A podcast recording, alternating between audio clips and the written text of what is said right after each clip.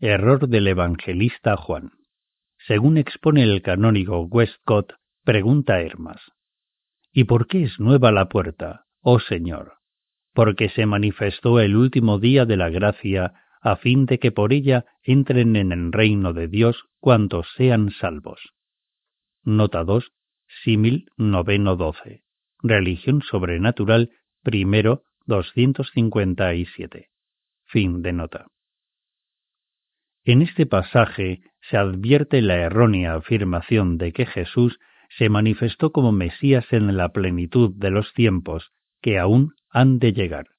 No obstante los vaticinios atribuidos a inspiración divina que la daban por llegada al advenimiento del que supusieron el Mesías prometido.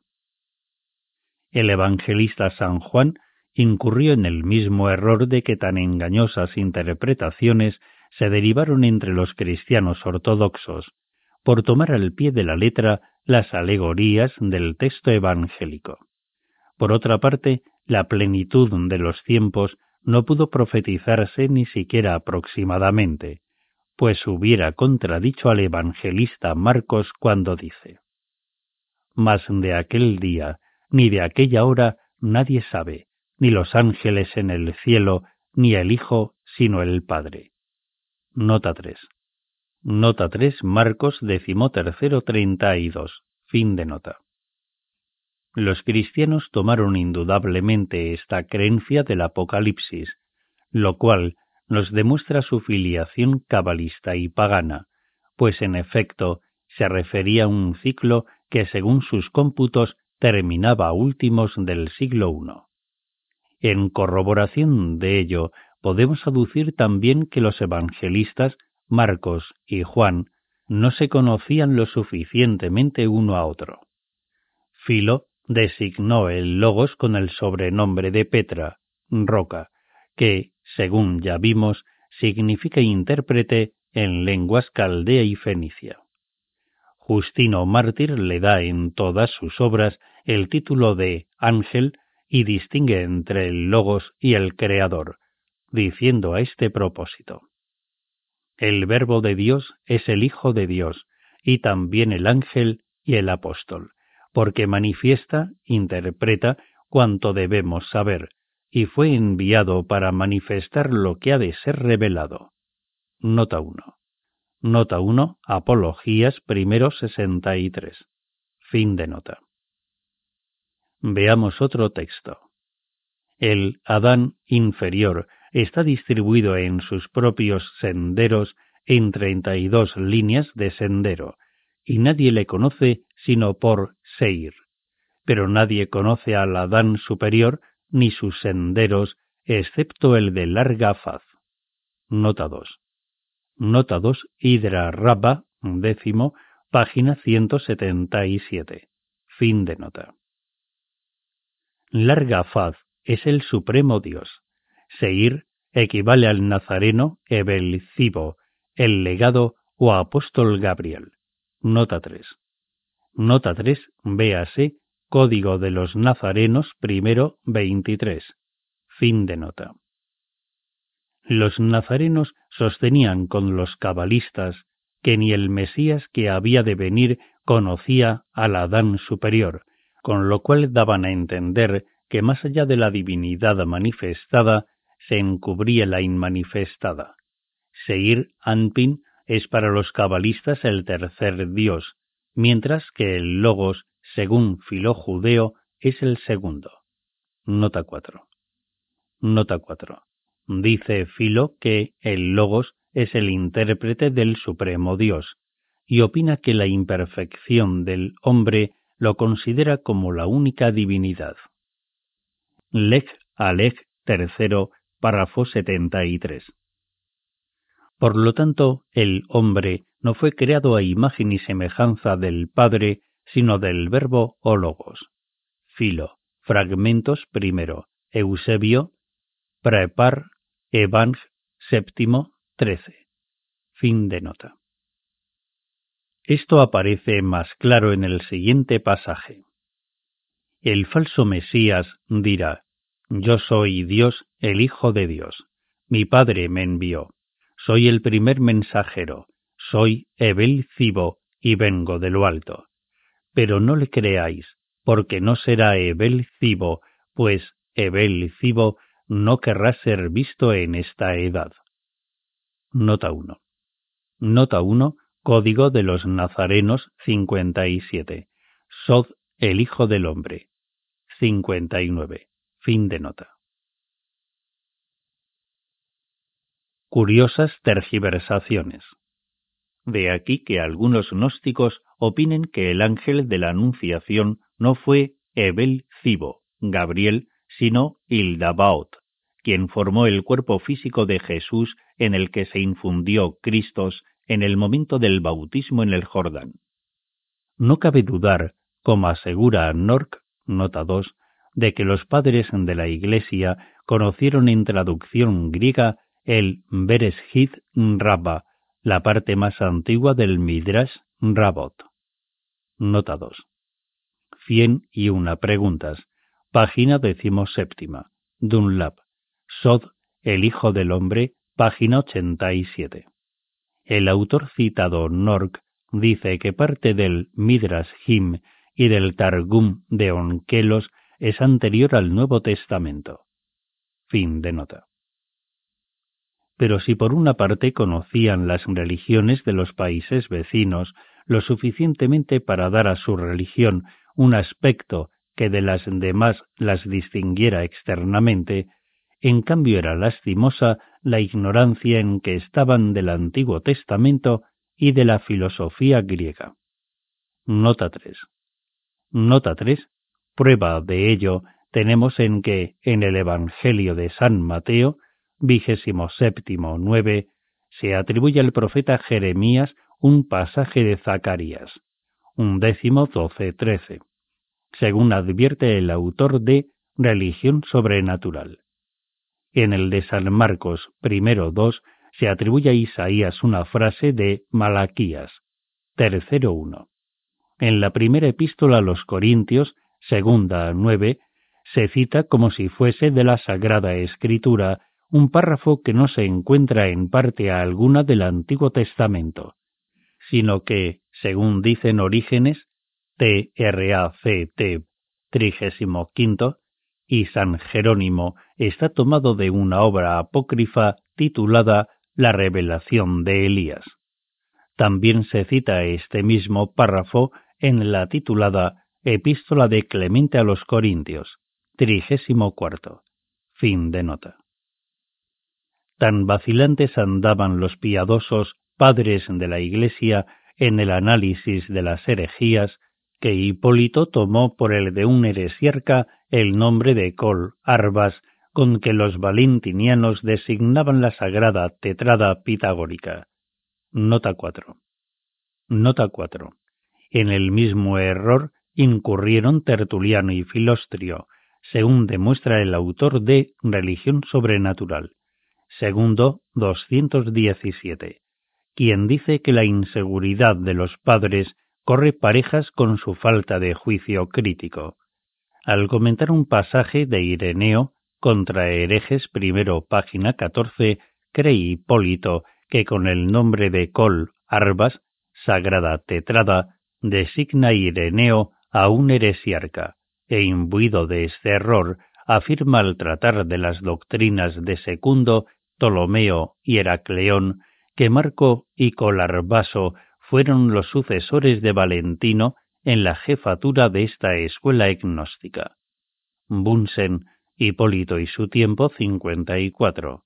Ref o M. N. Aer. Cuarto, párrafo 13. Fin de nota.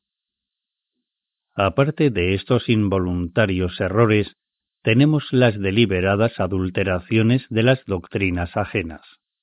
Ejemplo de ello nos dan la conversión de la mitológica aura plácida, brisa suave, en dos supuestas mártires cristianas, aura y plácida. Nota 1. Nota 1. Higgins, Anacalipsis. Fin de nota.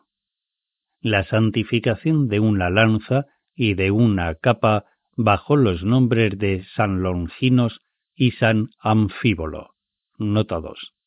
Nota 2, Inman. Simbolismos pagano y cristiano. 84, fin de nota. Y las citas erróneamente anotadas por los padres de la Iglesia referentes a profetas que jamás dijeron lo que en ellas se les atribuye. Ante semejantes confusiones, cabe preguntar con asombro si desde la muerte del insigne maestro ha sido la teología cristiana algo más que un delirio incoherente. La malicia de los padres de la Iglesia, en su afán de combatir herejías, llega al extremo de sostener sin rebozo las más descabelladas falsedades e inventar relatos enteros con propósito de cohonestarlas a los ojos de los ignorantes. La donosa confusión de Hipólito al tomar por un heresiarca el nombre de la tetrada, diciendo que color vaso explicaba su doctrina con números y medidas, nota 3, no hubiera tenido otra consecuencia que la ridiculez del error, de no insistir después Epifanio, nota 4, deliberadamente en mantenerlo, al afirmar contra su íntimo sentir que un tal Heracleón sucedió al heresiarca color vaso. Nota 1. Nota 3. Observa el autor de Religión sobrenatural que este absurdo error denota el desconocimiento en que los teólogos cristianos estaban de las doctrinas agnósticas que intentaban combatir y de cuán ciegamente seguían unos las opiniones de otros. Religión sobrenatural, segundo 218. Fin de nota. Nota 4. Según dice King en su obra Los agnósticos y sus huellas, página 182, nota 3, era Epifanio agnóstico al principiar la persecución contra estos, y se convirtió al cristianismo con tan vehemente celo contra sus ex correligionarios que no tuvo reparo en acusarles calumniosamente de hechos de que tal vez se hubiese visto inculpado de seguir entre los agnósticos. Por declaración de Epifanio fueron desterradas setenta señoras, de familia principal muchas de ellas. Fin de nota. Nota 1. Epifanio, Herejías, trigésimo sexto, párrafo 1, 262. Cita de Religión sobrenatural. Véase también Volkmar, la egnosis de color vaso en los anales de la historia de la teología, por Nietner. Fin de nota. Persecuciones de los gnósticos por los cristianos. Estos solapados procedimientos acabaron con los gnósticos, únicos que poseían algunas migajas del puro cristianismo primitivo. En la época de los padres todo fue tumulto y embrollo, hasta el momento en que la definición de los dogmas cortó el vuelo a toda discutible discrepancia de opiniones.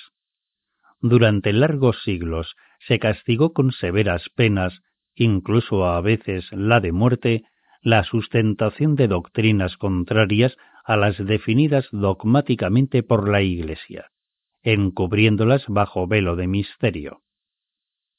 Pero, desde que los exégetas se revolvieron a poner cada cosa en su punto, quedó invertida la situación de ambas partes, de modo que los despojados paganos acuden en demanda de lo que se les usurpara y dan motivo para recelar de la ruidosa quiebra de la teología cristiana. A esto la condujo el fanatismo de la secta sedicente ortodoxa, cuyos secuaces no fueron ni los más corteses, ni los más cultos, ni los más ricos de entre los cristianos, como de los agnósticos asegura que fueron el autor de la decadencia y caída del imperio romano. Los gnósticos no se mancharon con la sangre de quienes discrepaban de su opinión. Sin embargo, tampoco creemos exacto el juicio de Renan cuando dice que todos los ortodoxos echaban olor de ajo. De esta suerte quedaron los gnósticos arrollados por las supersticiosas e ignorantes muchedumbres. Perecieron los amantes de la verdad, los filaleteos de la escuela armónica, y las vociferaciones de las turbas cristianas resonaron en los mismos lugares donde la sabia doncella Hipatia enseñó sublimes filosofías y declaró a Amonio Sacas que el propósito de Cristo había sido restaurar en su prístina pureza la sabiduría antigua y eliminar de las religiones confesionales los errores con que la superstición las adulteraba. Nota 1. Nota 1. Mosheim. Fin de nota. En vez de la voz del aleccionado por Dios, se oían los iracundos chillidos del cruel fanatismo supersticioso. Decía San Jerónimo, Si tu padre se tendiera en el umbral de tu casa, y si tu madre te mostrase los pechos a que te amamantó, pasa por encima de tu padre y pisotea los pechos de tu madre, para, sin verter ni una lágrima, acudir al llamamiento del Señor. Digno par del precedente pasaje es por su espíritu el siguiente, en que Tertuliano declara su deseo de ver en los infiernos a los filósofos paganos, diciendo Qué magnífica escena. cómo me regocijaría. qué alborozo. qué triunfo cuando a esos ilustres monarcas de quienes se dice que subieron al cielo los oiga yo gemir con su dios Júpiter en las más profundas cimas del infierno. Entonces los sayones que persiguieron el nombre de Cristo arderán en un fuego incomparablemente más vivo que el de las hogueras encendidas para abrasar a los mártires. Nota 2. Nota 2. Tertuliano. De Spectae, trigésimo. Fin de nota. Todavía alienta este espíritu de crueldad en el dogmatismo cristiano contra el que se levantan opuestamente las enseñanzas de Cristo. Dice Elifas Levi a este propósito. El Dios en cuyo nombre hemos de pisotear los maternales senos merece que nos lo representemos blandiendo la exterminadora espada, con el infierno abierto a sus pies. Moloch quemaba en pocos instantes a los niños que en sacrificio se le ofrecían, pero estaba reservado a los discípulos del que para redimir a la humanidad murió en la cruz, forjar un nuevo Moloch cuya pira arda eternamente. Nota 1. Nota 1. Cita de Mosheim, Historia Eclesiástica, quinto, párrafo 5. Fin de nota. Fanatismo supersticioso. En América también empieza a estragar los ánimos la perversión del espíritu del cristianismo, y prueba de ello nos dan las siguientes palabras del fanático reformador Moody, que exclama Un hijo tengo, y Dios sabe cuánto le amo, pero preferiría que hoy mismo le sacaran los ojos antes de que llegase a hombre sin fe ni esperanza en Cristo. A esto replica muy juiciosamente un periódico de Chicago. Tal es el espíritu de la Inquisición que muchos creen desvanecido. Si el fanatismo de Moody le incita a la contingencia de arrancarle los ojos a su propio hijo, ¿qué no haría con los hijos de los demás? Tal es el espíritu de Loyola que en pleno siglo XIX sigue con sus jerigonzas y gracias a que la ley civil le detiene el brazo, no vuelve a encender las hogueras y a caldear al rojo vivo los instrumentos de tortura. Capítulo sexto. Bajan las cortinas del ayer y se alzan las del mañana, pero el ayer y el mañana existen. Sartor Resartus sobre naturalismo natural no ha de permitírsenos depurar la autenticidad de la Biblia que desde el siglo II sirvió de criterio a la verdad científica, para mantenerse en tan alto puesto cabe desafiar a la crítica humana. Draper, conflictos entre la religión y la ciencia. Un beso de Nara en los labios de Nari despierta la naturaleza toda. Vina es Nati, poeta indo. No debemos olvidar que los actuales evangelios canónicos y por tanto el dogmatismo cristiano dimanan del sortes sanctorum, pues en la duda de cuál de los numerosos textos corrientes en su tiempo fuese el inspirado por Dios, el concilio de Nicea resolvió someter tan embrollada cuestión a los milagros de la suerte. Bien podemos calificar de misterioso el concilio de Nicea, porque asistieron trescientos dieciocho obispos, número místico al que Barnabas, nota 1, atribuye capital importancia. Aparte de que los autores de la época discrepan en cuanto al lugar y fecha de su celebración y al obispo que presidió las sesiones. No obstante, el grandilocuente elogio de Constantino, nota 1, afirma Sabino, obispo de Heraclea, que, exceptuando el emperador y Eusebio Panfilio, todos los miembros de la asamblea eran gentes indoctas y sencillas, que no entendían nada de lo que se trataba, es decir, que eran una grey de mentecatos. Nota 1. Sócrates, Historia Eclesiástica, primero, noveno. Fin de nota. Ignorancia de los obispos del concilio de Nicea.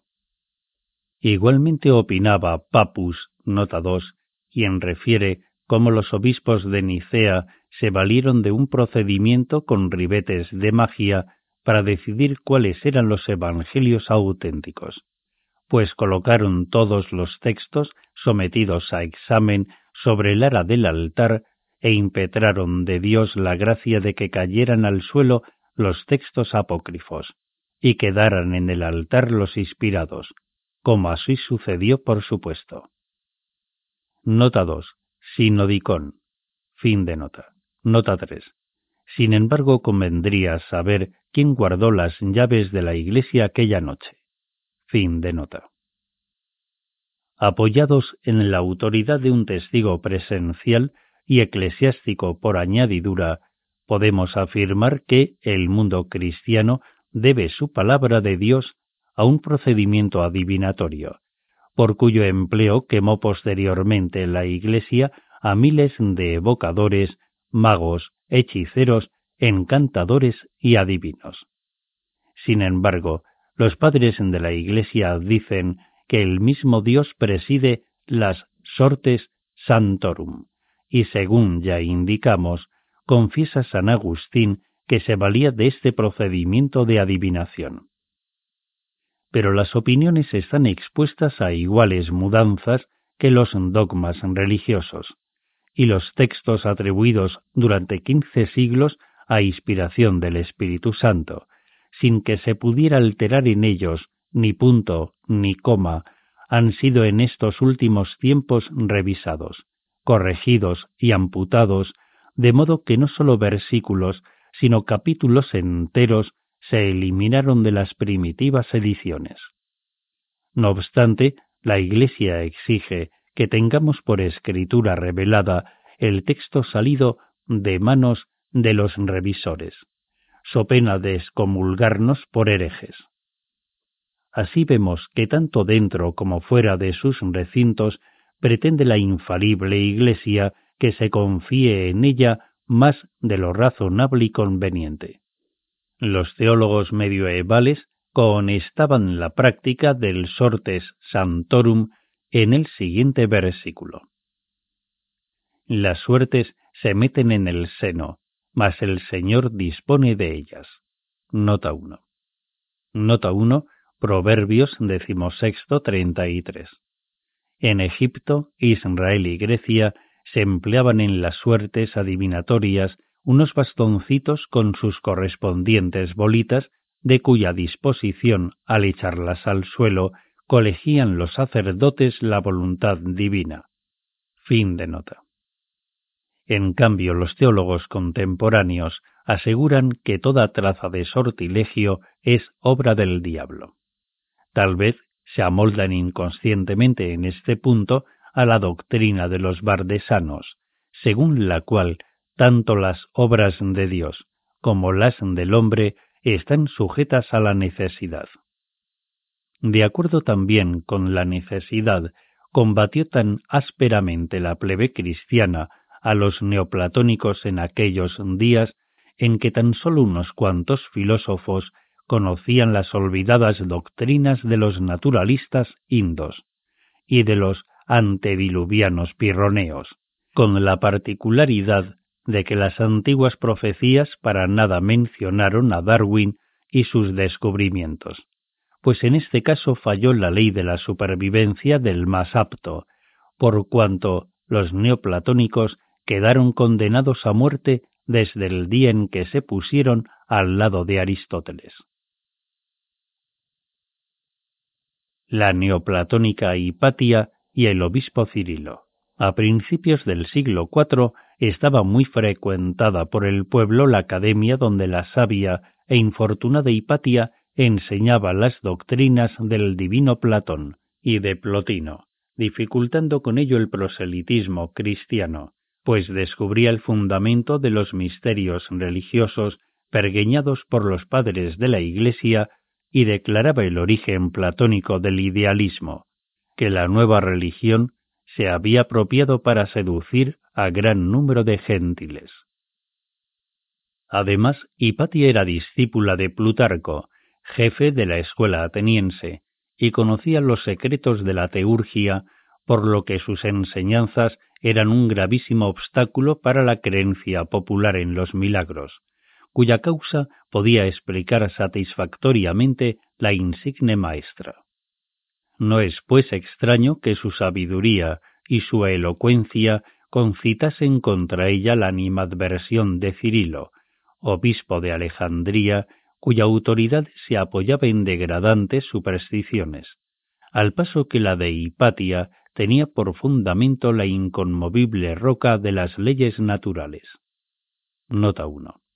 Nota 1.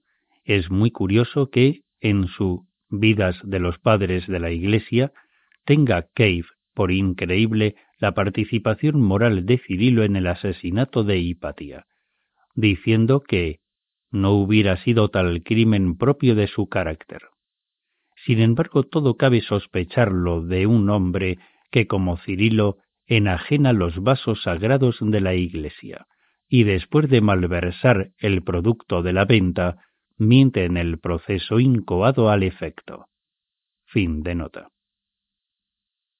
Por otra parte, en aquella ocasión, la Iglesia había de defender no ya su futura supremacía, sino su propia existencia, porque los filósofos paganos y los eruditos agnósticos conocían el mecanismo de todo aquel retablo teológico.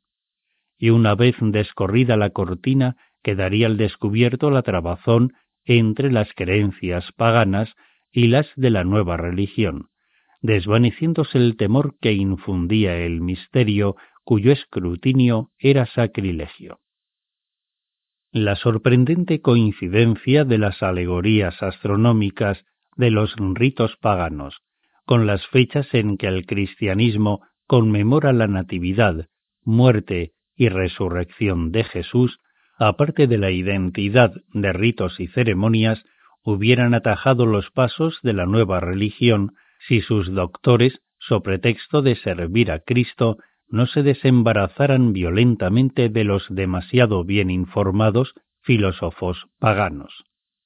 De haber fracasado en su día aquel verdadero golpe de mano, seguramente fuera muy otra la religión hoy dominante en Occidente, y no hubiese sobrevenido la tenebrosa noche medioeval que degradó a los europeos hasta ponerlos casi al mismo nivel de los papúes. Fundado era, por lo tanto, el temor de los cristianos de Alejandría, y desde un principio creyeron recompensado su piadoso celo, pues cuando el populacho derribó el Serapión y fue preciso que el gobierno imperial apaciguara la contienda suscitada entre paganos y cristianos, se descubrió en las losas de granito del recinto interior del templo destruido una cruz de innegable configuración cristiana, que los monjes cuidaron de atribuir para conestar su procedencia antecristiana a espíritu de previsión y profecía, como con aire triunfal lo declara así Sozomeno. Nota 1. Nota 1. Historiador eclesiástico del siglo V, tan parcial como tendencioso y por lo tanto indigno de crédito. Su historia de las luchas entre paganos neoplatónicos y cristianos de Alejandría y Constantinopla desde 324 a 439, dedicada al emperador Teodosio, es un tejido de inexactitudes deliberadas. Edición Reading, Cantab 1720. Folio, traducción publicada por la Casa Plon Hermanos de París. Fin de nota. Pero la arqueología y la simbología, implacables enemigos de las adulteraciones clericales, descifraron los jeroglíficos que rodeaban la cruz y coligieron de ellos su verdadero significado. La cruz latina y la tau. Según King y otros arqueólogos, la cruz descubierta en las ruinas del Serapión de Alejandría era símbolo de la vida eterna y se usaba en los misterios eleusinos a semejanza de la tau o cruz egipcia. Era también emblema de la dual potencia generadora y la colocaba el hierofante sobre el pecho del recién iniciado o nacido a nueva vida luego de recibir el bautismo, para denotar que su naturaleza inferior se había elevado por la regeneración hasta unirse con su divino espíritu, capacitándose para ascender a la gloriosa y lumínica mansión eleusina. La cruz Tau era talismán mágico al par que emblema religioso, y los cristianos la tomaron de los gnósticos y cabalistas entre quienes gozaba de mucho predicamento, como lo atestiguan las numerosas joyas en que se ve grabada. Los gnósticos recibieron a su vez de los egipcios la tau o cruz con mango, y la cruz latina la importaron de la India los misioneros budistas dos o tres siglos antes de Cristo. Tanto los indos como los indígenas de la América precolombiana los asirios, egipcios y romanos usaban la misma cruz con ligeras modificaciones. Hasta muy entrada la Edad Media se consideró la cruz como un potente amuleto contra la epilepsia y la obsesión demoníaca. Y el sello del Dios vivo, que según el Apocalipsis llevaba el ángel que venía de Oriente para estigmatizar la frente de los siervos de Dios, no era ni más ni menos que la tau egipcia. En una vidriera de la abadía de San Dionisio, Francia, está representado el ángel del Apocalipsis, en actitud de sellar la frente del elegido con este sello, cuya inscripción dice Signum Tai. Por otra parte, observa King que las imágenes del eremita egipcio San Antonio Abad llevan generalmente este mismo sello. Nota 1. Nota 1. Joyas de los cristianos ortodoxos. Primero, página 135. Fin de nota. El cristiano San Juan, el egipcio Hermes y los brahmanes indos nos explican el verdadero significado de la cruz Tau, que para el evangelista era indudablemente el nombre inefable, puesto que llama a la cruz sello del Dios vivo, y más adelante dice, el nombre del Padre escrito en su frente. Nota 2. Nota 2, Apocalipsis, decimocuarto primero. Fin de nota. El Brahmatma, o jefe de los iniciados indos, llevaba en su atavío dos llaves cruzadas, como símbolo del misterio de vida y muerte en algunas pagodas budistas de Tartaria y Mongolia, la entrada del recinto interior, la escalera que conduce al Dagoba, nota 1, y los pórticos de algunos prachidas, nota 2, están adornados con dos peces en cruz, análogos a los del zodiaco. y no debe extrañarnos que la vesica piscis de las catacumbas de Roma sea remedo del signo zodiacal budista. Nota 1. Templete en forma de rotonda donde se guardan las reliquias de Gautama. Fin de nota. Nota 2. Mausoleos o panteones. Fin de nota.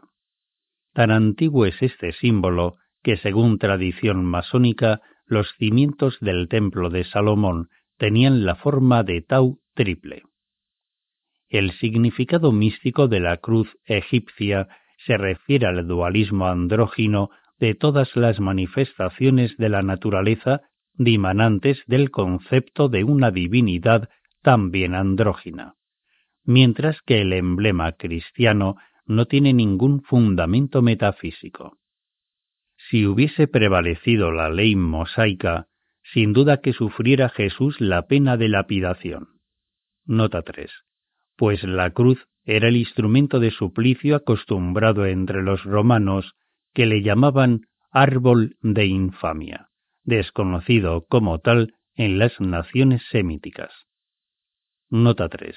Los anales talmudistas dicen que Jesús fue primero ahorcado y luego lapidado su cadáver y sepultado en la confluencia de dos ríos. Misna Sanedrín sexto 4, Talmud de Babilonia 43a a 67a. Fin de nota. Hasta mucho después no lo adoptaron los cristianos por símbolo, sino que al contrario durante las dos primeras décadas lo recordaban los apóstoles con horror. Así pues, resulta indudable que al hablar San Juan del sello del Dios vivo, no se refería en modo alguno a la cruz cristiana, sino a la tau egipcia, tetragramaton o nombre inefable, que en los más antiguos talismanes cabalísticos aparecía expresado por las cuatro letras hebreas componentes de la palabra sagrada. Emblemas cristianos de origen caldeo. La famosa señora Ellen Borouch, conocida entre los árabes de Damasco y las tribus del desierto por el sobrenombre de Hanum Medhuye, tenía un talismán regalo de un druso del monte Líbano, que por cierto signo del extremo izquierdo se coligió que era una de aquellas piedras llamadas en Palestina amuletos mesiánicos del siglo II o III de la era cristiana.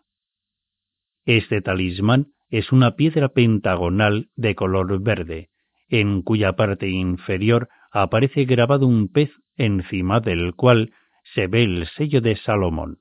Nota 1 y más arriba las cuatro letras caldeas. Jod, E, Bau, E, componentes de Iao, nombre de la divinidad, dispuestas de abajo a arriba en orden inverso a estilo de Tau egipcia.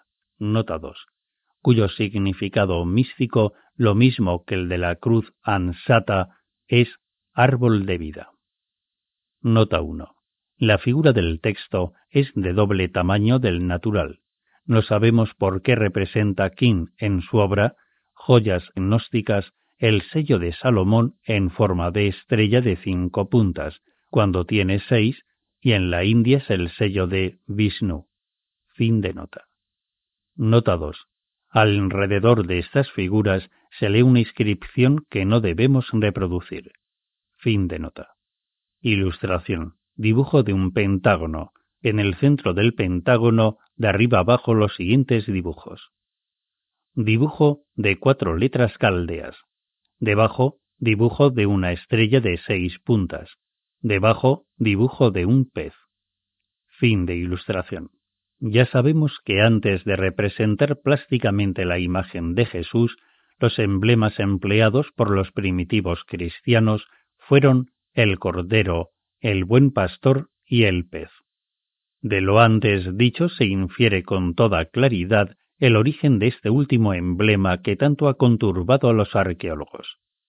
Todo el secreto está en que mientras la cábala llama al rey Mesías el intérprete o revelador del misterio y lo considera como la quinta emanación, el Talmud designa al Mesías con el nombre de Dag o pez.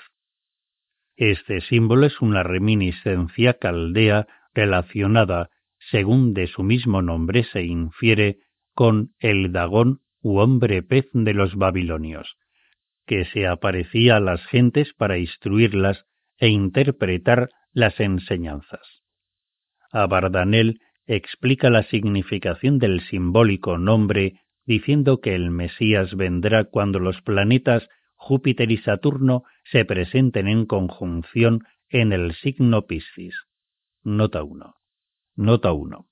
En su obra, Los gnósticos y sus huellas, reproduce King la figura de un símbolo cristiano muy en uso durante la Edad Media, consistente en tres peces entrelazados en un triángulo con las cinco letras iota, G, Z, Y, sigma grabadas en él. Conviene advertir que el número 5 era sacratísimo para los pitagóricos y se relaciona con análogo cómputo cabalístico. Fin de nota. Deseosos los cristianos de divulgar la creencia de que Cristo era el Mesías prometido, no vacilaron en adoptar el emblema del pez sin percatarse de que era un remedo del Dagón babilónico. Los primitivos cristianos relacionaban estrechamente su concepto de Jesús con los símbolos paganos y cabalísticos, según se colige de la siguiente exhortación dirigida por Clemente de Alejandría a sus correligionarios. Procurad que la piedra de vuestro anillo lleve grabada o bien una paloma o un buque impelido por el viento, arga o bien un pez se acordaría el buen padre al escribir esto de aquel Joshua, hijo de Nun, llamado Jesús en las versiones griegas y eslavas, o habría olvidado la verdadera significación de aquellos símbolos paganos.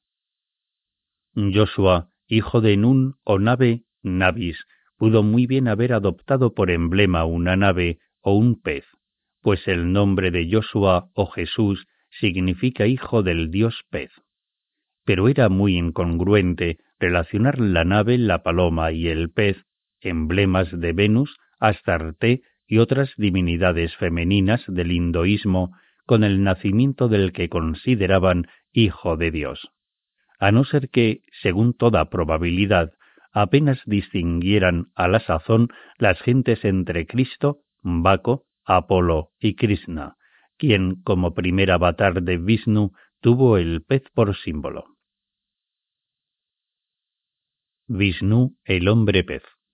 El Hari Purana y otros textos hinduistas dicen que Vishnu tomó la figura de pez con cabeza humana para recobrar los Vedas perdidos en el diluvio, pues luego de haber facilitado a Visvamitra y su tribu los medios de escapar del cataclismo, comparecióse de la ignorante humanidad y permaneció entre ellos por algún tiempo con objeto de enseñarles a edificar moradas, cultivar la tierra y adorar a la desconocida divinidad, cuyo representante era en templos regidos por instituciones cultuales. Todo aquel tiempo se mantuvo Vishnu en figura de pez con cabeza humana, y cada día, al ponerse el sol, se retiraba al fondo del mar hasta la siguiente aurora. Sobre esto dice el Haripurana. Después del diluvio enseñó Vishnu a los hombres todo cuanto les era necesario para su dicha, hasta que un día se sumergió en el agua y no volvió a salir porque la tierra estaba ya nuevamente cubierta de plantas y animales. Pero Vishnu había enseñado a los brahmanes el secreto de todas las cosas. De esta alegoría tomó indudablemente el caldeo Verosio el argumento de la fábula de Oannes, el hombre pez equivalente a Vishnu. Nota 1. Nota 1. De lo contrario, habríamos de admitir el absurdo histórico de que la India recibió la civilización de Caldea. Fin de nota. Para no afirmar nada por nuestra sola autoridad, nos apoyaremos en la de Jacoliot a quien nadie deja de tener por muy erudito sascritista, aunque a algunos le hayan echado en cara sus deficiencias en otros puntos, y más particularmente en cronología. Nota 2. Nota 2. Sin embargo, es mucho más seguro Jacoliot en punto a fechas que otros eruditos para quienes no hay ningún texto sánscrito anterior al concilio de Nicea. Fin de nota. Analiza Jacoliot el nombre Oannes y dice que la O hace en esta palabra oficio de interjección admirativa y que la sílaba an es una raíz que denota espíritu o ser. Nota 3. Nota 3. De esto cabe inferir que la palabra griega daemon significa etimológicamente semi-espíritu o semidios. Fin de nota. Sobre este punto añade Jacoliot. La fábula de Vishnu en figura de pez es nueva prueba de la estupenda antigüedad de las subalternas escrituras hinduistas, aparte de los Vedas y el código de Manu, a que los más auténticos documentos asignan 25.000 años de existencia. Como dice el erudito Halhet, pocos pueblos superan al indo en la exactitud de sus anales. Nota 1. Nota 1, Jacoliot, La Génesis de la Humanidad, 9. Fin de nota. ¿Acaso arroje alguna luz sobre esta embrollada simbología el recuerdo de que, según el Génesis, el primer animal viviente o la primera forma de vida terrestre fue el pez, es decir, las criaturas semovientes en las aguas, como se colige de este pasaje. Produzcan las aguas reptil, pez, de ánima viviente, y crió Dios las grandes ballenas, y fue la tarde y la mañana del día quinto. Nota 2. Nota 2, Génesis, primero, 20, 21 y 23. Fin de nota. Por otra parte, al profeta Jonás se lo tragó un enorme pez que vomitó sana y salva su presa en la playa al tercer día, lo cual consideran los cristianos como una figura profética de los tres días que antes de resucitar estuvo Jesús en el sepulcro. Nota 3. Nota 3. Sin embargo, la afirmación de que Jesús estuvo sepultado tres días es tan imaginaria como muchas otras por el estilo y la mantuvieron los cristianos para cohonestar la amenaza que su maestro hizo de destruir y reedificar el templo en tres días. Pero entre el entierro de Cristo y su admitida resurrección sólo transcurrió un día, el sábado judío, pues lo sepultaron el viernes al anochecer y resucitó el domingo al romper el alba. Por lo tanto, la leyenda del profeta Jonás no puede considerarse como figura de la muerte y resurrección de Jesucristo.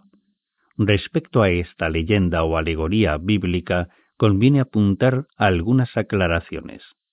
A los animales que hoy los naturalistas llaman cetáceos, asterisco, los designaban los antiguos con el nombre genérico de cetus, forma latinizada del griego geto, keto, equivalente a Dagón o Poseidón cuyo elemento femenino era la Targatis asiria, conocida también por Venus Ascalonita o Astarte, cuya imagen llevaban los buques en el mascarón de proa. Asterisco. Téngase en cuenta que si bien los cetáceos viven en el mar, no son peces, sino mamíferos, pues tienen generación vivípara y amamantan a sus crías. Entre los cetáceos se encuentran la ballena, el delfín, el cachalote y el narval. Nota del traductor. Fin de asterisco. Según la leyenda, Jonás, el Ione de los griegos o paloma consagrada a Venus, se fue a Jaffa, donde se tributaba culto al dios Dagón u hombre pez, temeroso de ir a Nínive, donde recibía adoración la paloma. De esto infieren algunos comentadores que donde la alegoría dice que Jonás fue arrojado al mar y devorado por un monstruo marino, debe entenderse que el profeta fue recogido a bordo de un buque en cuya proa campeaba la imagen de Keto. Sin embargo, los cabalistas dan otra versión al caso, y dicen que Jonás era un sacerdote escapado del templo donde se veneraba a la paloma, por haber intentado abolir la idolatría y establecer el culto monoteísta. Que sus perseguidores le prendieron cerca de Jaffa y lo encerraron en una celda carcelaria del templo de Dagón, cuya figura de hombre pez dio origen a la leyenda. En la colección del cabalista lusitano Moisés García hay un grabado representativo del interior del templo de Dagón, en cuyo centro aparece un enorme ídolo de figura mitad hombre mitad pez, que entre el vientre y la cola tiene una cavidad con su correspondiente puerta de entrada, a modo de las mazmorras olvidantes que hubo después en Venecia, donde encarcelaban a los acusados de blasfemia contra la divinidad titular del templo. El dibujo en cuestión es copia de una tabla fenicia encontrada por los arqueólogos en las excavaciones hechas cerca de Jaffa. Si tenemos en cuenta la propensión de los orientales a la alegoría, no fuera imposible ver en la ballena o monstruo que se tragó a Jonás la mazmorra abierta en el ídolo de Dagón. Fin de nota. También es muy significativo que los talmudistas llamaran Dag pez al Mesías, y que asimismo tuviera dicho sobrenombre el Vishnu hinduista. Espíritu conservador o segunda persona de la Trinidad hinduista que, según las creencias brahmánicas, ha de encarnarse por décima vez para redimir a la humanidad, lo mismo que el Mesías de los judíos, restaurar los primitivos Vedas y conducir a los bienaventurados por el camino de perfección. Según las tradiciones hinduistas, en su primera encarnación o avatar, tomó Vishnu la figura de hombre pez, y en corroboración de esta alegoría se ve en el templo del dios Rama una imagen de Vishnu del todo correspondiente a la descripción que del Dagón caldeo nos da Veronio, o sea, en figura de hombre que sale de la boca de un pez con los Vedas en la mano en señal de haberlos recobrado del abismo oceánico, donde los sumergió el diluvio. Uno de los aspectos de Vishnu. Por otra parte, Vishnu es en uno de sus aspectos el dios de las aguas, el logos del Parabram, que en el mismo templo de Rama aparece también representado en actitud de moverse sobre las aguas apoyándose en la serpiente Ananta de siete cabezas, símbolo de la eternidad. Esta imagen simboliza por otra parte el intercambio de atributos de las tres personas de la Trinidad manifestada. A Vishnu equivale evidentemente el Adam Kadmon de los cabalistas que lo consideran como el Logos o primer ungido, al paso que el segundo Adam es para ellos el rey Mesías. El elemento pasivo o femenino de Vishnu es Lakmi, Lakshmi o Adamaya, la madre del mundo. Nota 1. Nacida de las alborotadas olas del mar, así como la Venus griega surge de la espuma. Nota 1.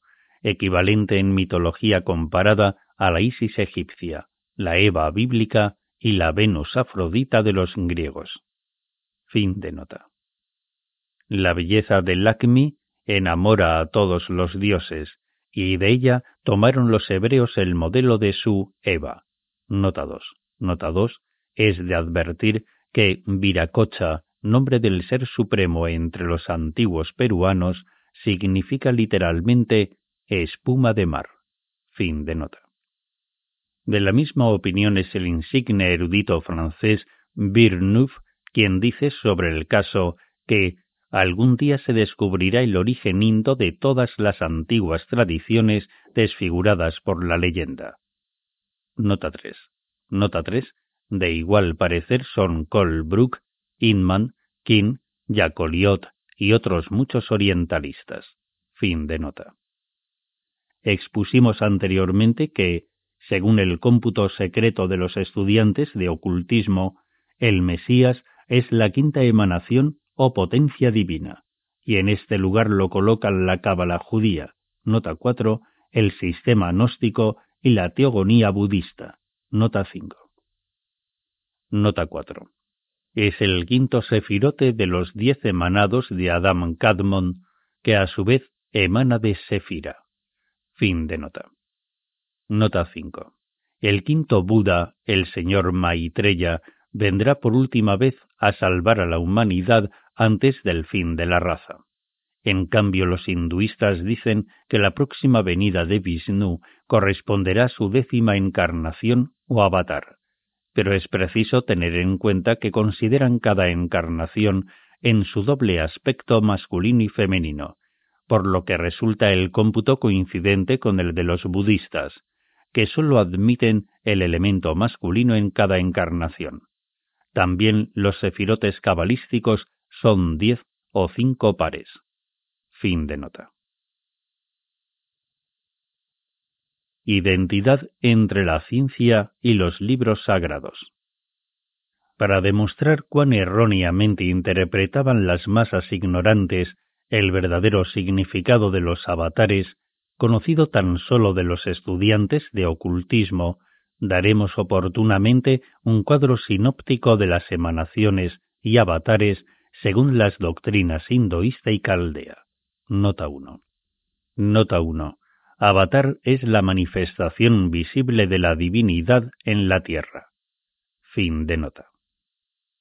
Los ciclos secretos prueban fundamentalmente que ni brahmanes ni tanaimes interpretaron al pie de la letra los Vedas y la Biblia respectivamente, sino que filosofaban sobre el origen y formación del mundo con arreglo al concepto que muchos siglos después había de repetir Darwin respecto a la selección natural y transformación de las especies. Quien de ello dudare, lea los libros de Manu, nota 2, pues si comparamos su texto con la cosmogonía fenicia de Sanchoniatón y el relato de Verosio, encontraremos idénticos conceptos de los que en la actualidad prevalecen en ciencias naturales. Nota 2. Puede valerse de la traducción incompleta de Jones, la de Alemani y Bolufer o la de un tanto descuidada de Jacoliot a falta de otras mejores.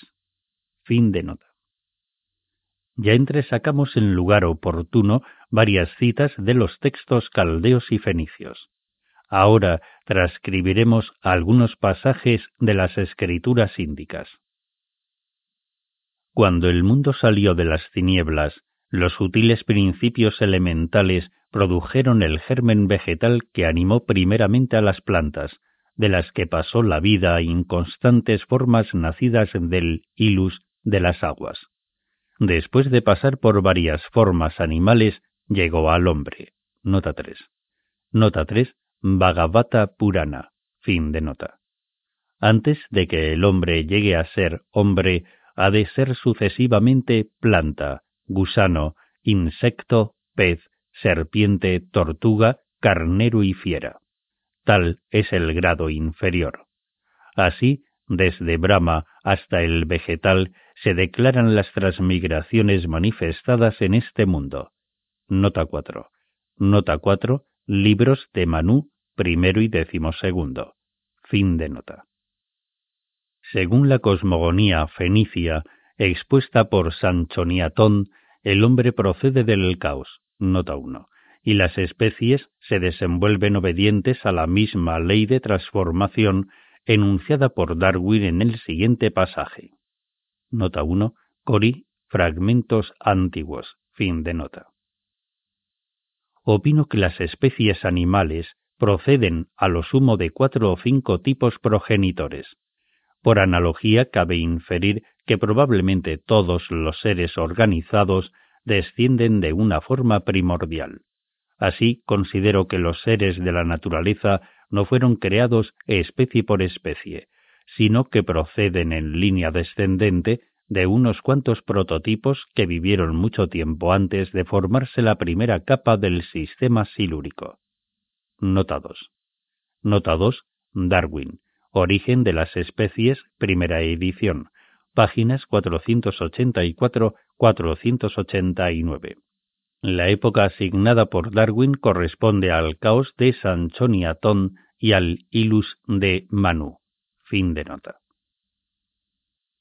Según Jacoliot, nota 3, los filósofos indos, Vyasa y Kapila, van mucho más allá que Manu y Darwin, pues sólo ven en Brahma el nombre del germen universal y niegan la causa primera, diciendo que los seres de la naturaleza han ido evolucionando por la acción de ciegas y materiales fuerzas.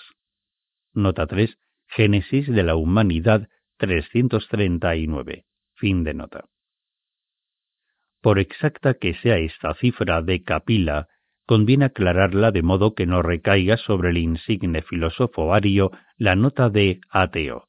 Nota 4 pues en ningún pasaje de sus numerosas obras se encuentra nada en contrario a la creencia de los brahmanes en el desconocido y universal espíritu, según reconocen todos los orientalistas, aunque algunos comentadores superficiales hablen sin fundamento bastante del ateísmo budista. Nota 4. Jacoliot compara repetidamente a Kapila y Vyasa con Pirro y Litre. Admitimos la comparación por lo que respecta al filósofo griego, pero hemos de protestar contra ella en lo que atañe al discípulo de Comte, con quien fuera sarcasmo comparar a los filósofos indos. Fin de nota. Capila y Vyasa mal interpretados. Por otra parte, Jacoliot afirma que jamás compartieron los brahmanes eruditos las supersticiones populares, sino que inquebrantablemente creyeron en la unidad de Dios y en la inmortalidad.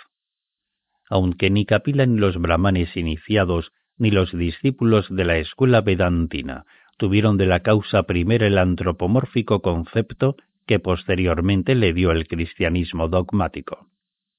Si necesitáramos nuevas pruebas, el mismo Jacoliot nos las da al impugnar el error con que tropieza Müller al decir que las divinidades hinduistas son máscaras sin actores o nombres sin seres, y no seres sin nombre. En contra de esta imputación, cita Jacoliot numerosos pasajes de las escrituras índicas, diciendo Es posible negar al autor de estas estrofas un claro y definido concepto de la divina potencia del único ser, dueño y soberano del universo? ¿Acaso eran los altares mera alegoría? Nota 1. Nota 1. Jacoliot. Tradiciones indoeuropeas y africanas. 291, 294 y 295. Fin de nota. Este argumento es perfectamente válido contra la imputación del famoso filólogo alemán, que califica de embrollo teológico el Atarva Veda, con tan flaco criterio como el racionalista Jacoliot juzga las doctrinas de Capila y Vyasa, pues por basta que sea la erudición de ambos comentadores, y por profundamente que conozcan las lenguas muertas de Oriente, les falta la clave para interpretar los mil y un enigmas de la doctrina secreta. Pero, mientras el filólogo alemán no se toma el trabajo de escrutar aquel embrollo teológico, el orientalista francés no desperdicia coyuntura alguna de investigación y se confiesa sinceramente incapaz de ni sondear siquiera el profundo océano de las místicas enseñanzas cuyas huellas a cada paso descubiertas, señala a la atención de la ciencia. Así es que, no obstante haberse negado sus venerados maestros, los brahmanes de las pagodas de Villenir y Chelambrum, nota 1, a revelarle los mágicos misterios del Agruchada Parikshai, nota 2, y del triángulo del Brahmatma, nota 3, no repara Jacoliot en declarar noblemente que todo es posible en la metafísica índica, y que los orientalistas europeos interpretaron equivocadamente los sistemas filosóficos de Capila y Vyasa. Nota 1. Jacoliot el Hijo de Dios. 32. Fin de nota. Nota 2, idem. El espiritismo en el mundo. 78. Fin de nota. Nota 3, idem. El Hijo de Dios. 272. Aunque no nos extraña el sigilo y reserva de los brahmanes contra la curiosidad de Jacoliot, conviene advertir que el significado de ese triángulo lo conocen también los priores de los monasterios budistas del Tíbet. Fin de nota. Pero Jacoliot se contradice después en el siguiente pasaje. Le pregunté cierta vez a un brahman de la pagoda de Chelambrum, afiliado a la escuela escéptica y materialista de Vyasa, si creía en la existencia de Dios y respondióme sonriente, Ahame Vaparam Brahma, yo mismo soy Dios. ¿Qué significa usted con eso? Que cada ser de la Tierra, por insignificante que parezca, es una partícula eterna de la materia eterna. Nota 4. Nota 4. Jacoliot. La génesis de la humanidad. 339. Fin de nota. Esto mismo hubiera respondido cualquier cabalista o agnóstico, pues la filosofía esotérica resolvió hace siglos el problema del origen y destino del hombre. Quien crea en las palabras de la Biblia que dicen, Formó pues el Señor Dios al hombre del polvo de la tierra, e inspiró en su rostro soplo de vida. Nota 5. Nota 5, Génesis segundo 7. Fin de nota ha de creer forzosamente que en cada átomo de este polvo alienta el espíritu de vida, pues daría pruebas de mezquino criterio el que creyera lo primero y negase lo segundo. Los versículos anteriores al citado corroboran esta consideración según puede inferirse de su texto, que dice, Y los bendijo diciendo, Creced y multiplicaos. Nota 1. Nota 1, idem primero 22, fin de nota. Todos los seres tienen vida y alma. Vemos que Dios bendice por igual a todas las criaturas vivientes de la tierra, del agua y del aire, pues a todos les dotó de vida o alma, o sea, el aliento de su propio espíritu. La humanidad es el Adam Kadmon del desconocido, su microcosmos y único representante en la Tierra, por lo que cada hombre es un dios en ella. Ya que Jacoliot está por su erudición tan familiarizado con los libros de Manú y otros autores védicos, no desconocerá el siguiente pasaje cuyo significado podríamos preguntarle. Plantas y árboles presentan multitud de formas a causa de sus precedentes acciones están rodeados de tinieblas, pero en ellos alienta el alma y sienten el placer y el dolor. Nota 2. Nota 2, Manú, libro primero, fin de nota. Por lo tanto, si la filosofía índica reconoce alma en las formas inferiores del reino vegetal y en cada átomo de materia, ¿cómo podría negar la existencia inmortal del alma humana? y admitida el alma, ¿cómo negar lógicamente su patrio manantial, su no ya primera, sino eterna causa? En verdad, que ni los nacionalistas ni los materialistas, incapaces de comprender la metafísica índica, debieran juzgarla por el patrón de su propia ignorancia. Según ya dijimos, el ciclo máximo abarca la evolución de la humanidad desde sus orígenes en el hombre arquetípico de naturaleza espiritual hasta el último grado de abyección a que descendió en la época del diluvio. A cada etapa descendente corresponde una forma física más grosera, cuyo grado máximo de densidad coincide con el cataclismo diluvial. Pero el círculo máximo comprende siete ciclos menores correspondientes a la evolución de otras tantas razas, cada una de la cual deriva de la precedente y tiene por morada una nueva configuración terrestre. Las razas raíces o típicas de la humanidad se subdividen en subrazas y éstas en pueblos, nota 1, tribus y familias. Nota 1. Como por ejemplo los mogoles, caucasianos, indos, etc. Fin de nota. Antes de exponer en diagramas la íntima analogía entre las doctrinas esotéricas de los pueblos antiguos, aun de los más distantes por separación geográfica, conviene explicar sumariamente el significado de los símbolos y alegorías religiosas que tan en confusión han puesto a los comentadores no iniciados.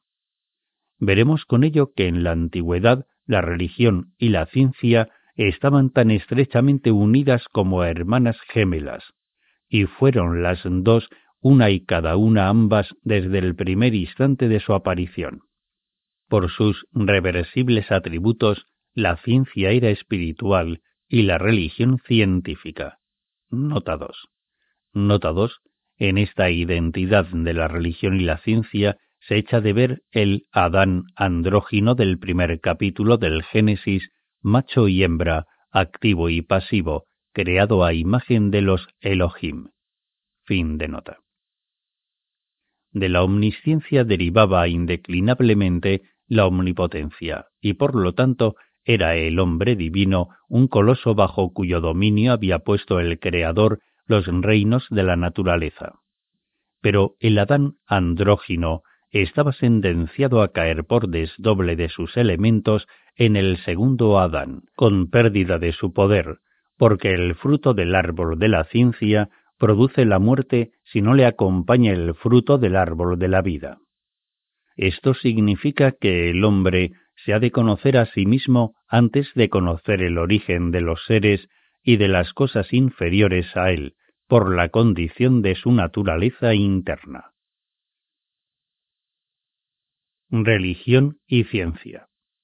De la propia suerte, mientras la religión y la ciencia constituyeron una dualidad unitaria, acertaron infaliblemente porque la intuición espiritual suplía la limitación de los sentidos corporales. Pero en cuanto se separaron por desdoblamiento, la ciencia desoyó la voz de la intuición al paso que la religión degeneró en teología dogmática. Una y otra fueron desde entonces dos cuerpos sin alma.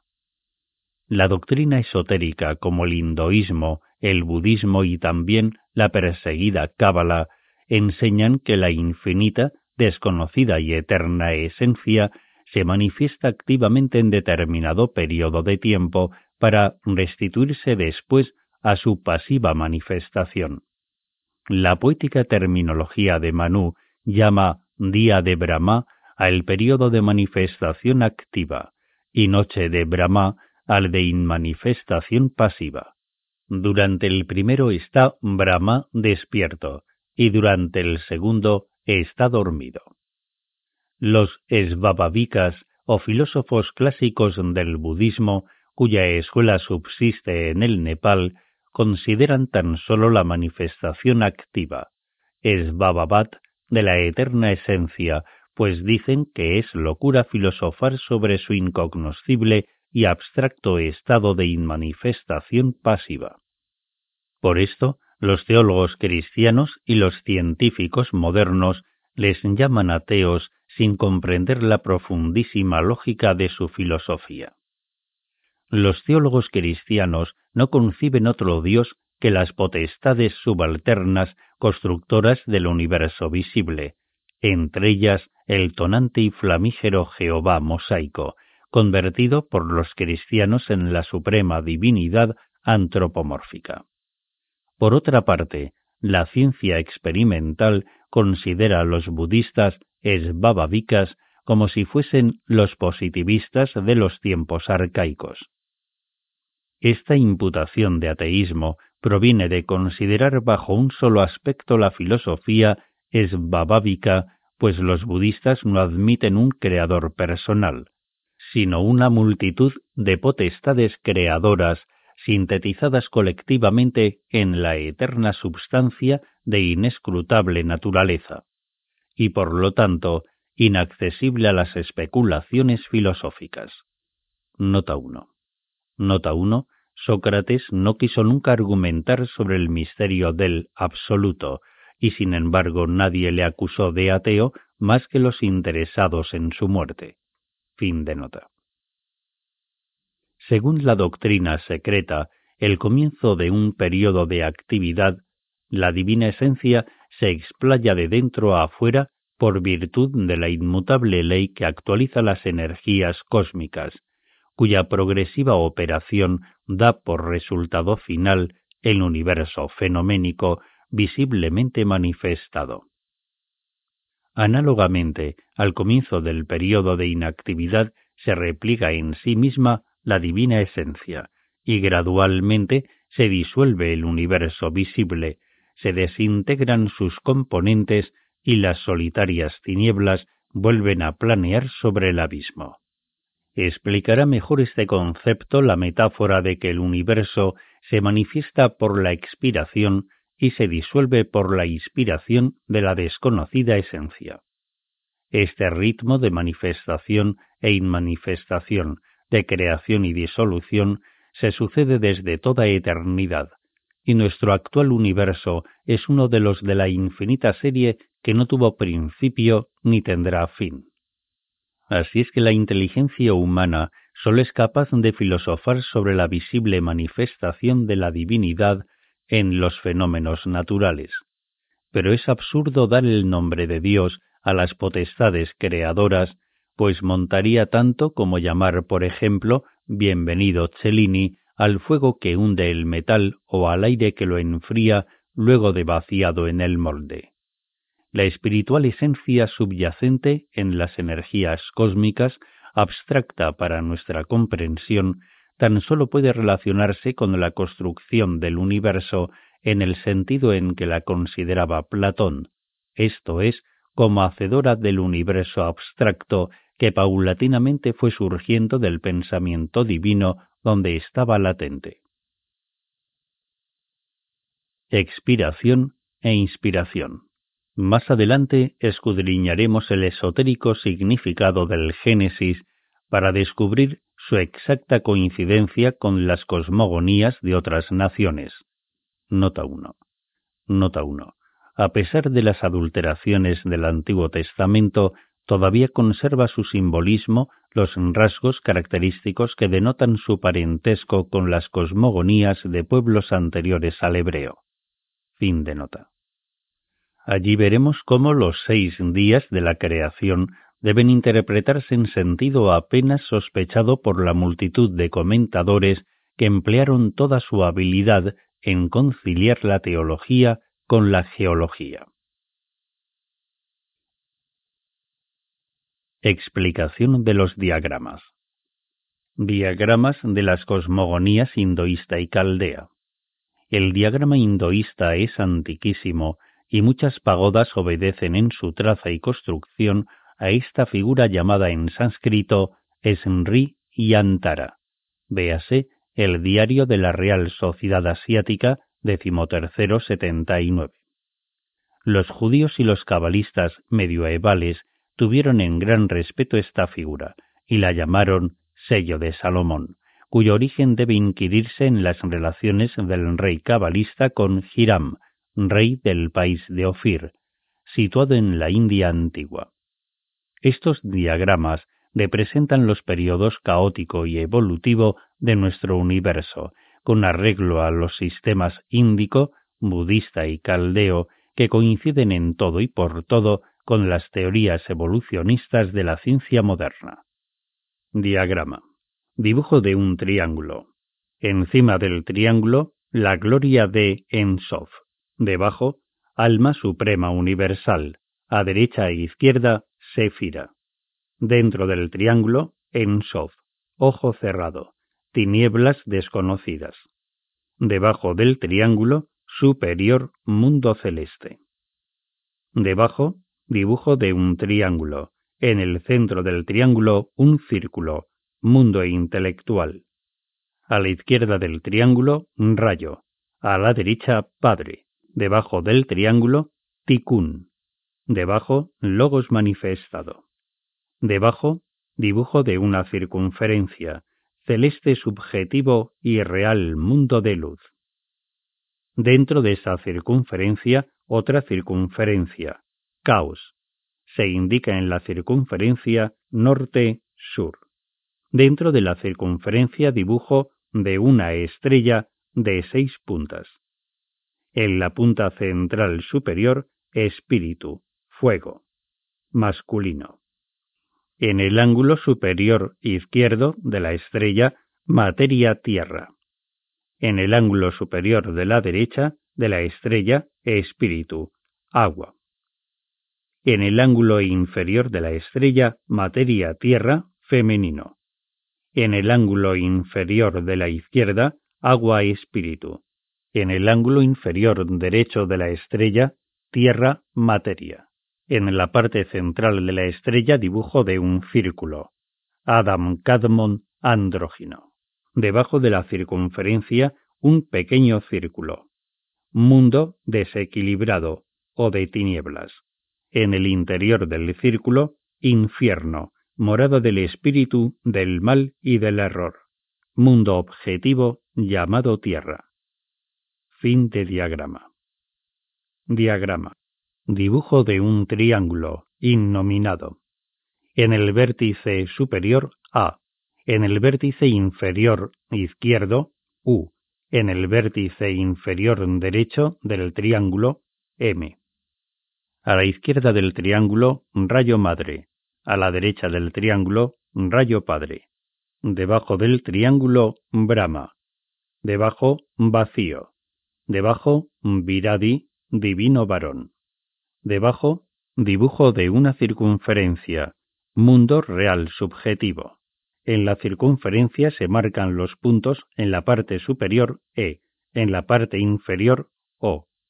A la derecha se marcan los puntos S, S, S, O. Y a la izquierda, NE, N, N. Dentro de la circunferencia, dibujo de una estrella de seis puntas. En el ángulo superior izquierdo de la estrella, Saraswati, aspecto femenino. En el ángulo superior derecho de la estrella, Vishnu, aspecto masculino. En el ángulo inferior izquierdo de la estrella, Shiva, aspecto masculino. En el ángulo inferior derecho de la estrella, Parvati, aspecto femenino. En el ángulo inferior de la estrella, Lakshmi. Dentro del centro de la estrella, el dibujo de otra estrella de seis puntas. En el triángulo superior de la estrella, fuego masculino. En el triángulo inferior de la estrella, tierra femenino. En el triángulo superior izquierdo de la estrella, tierra. En el triángulo superior derecho de la estrella, agua en el triángulo inferior izquierdo de la estrella, agua, y en el triángulo inferior derecho de la estrella, tierra. En el centro de la estrella, dibujo de un pequeño círculo, el mundo contenido en el universo. Dentro del círculo dividido en cuatro sectores, el sagrario. Debajo de la circunferencia, dibujo de un pequeño círculo, mundo fenoménico u objetivo en el círculo, maya, ilusión, tinieblas. Fin de diagrama. Diagrama hinduista. Triángulo superior. Simboliza el nombre inefable, el Aum, que sólo puede expresarse mentalmente bajo pena de muerte. Es el inmanifestado, para Abraham, el principio inactivo, el absoluto e incondicionado mukta. Por ello, no es el creador que para pensar, querer y obrar necesita estar limitado por condiciones. Vada. Para Brahma está absorbido en la inexistencia, carece de atributos y es imperceptible a nuestros sentidos. Está sumido en su para nosotros eterno y para él periódico sueño o noche de Brahma no es la primera sino la eterna causa, es el alma de las almas, y nadie puede comprenderlo en estado de manifestación. Pero quien estudie los mantras secretos y oiga su oculta voz, Bat nota 1, aprenderá a comprender la manifestación de para Brahma. Nota 1. La energía actualizada o manifestación de las fuerzas latentes. Fin de nota. Espacio que circunda el triángulo superior. Al término de la noche de Brahma, cuando el que por sí mismo quiso manifestar visiblemente su gloria, emanó de su propia esencia una potencia activa que de índole femenina en un principio se convirtió después en andrógina. Es Aditi, el principio infinito y sin límites. Nota 2. Madre de todos los dioses y también el Padre y el Hijo. Nota 3. Nota 2.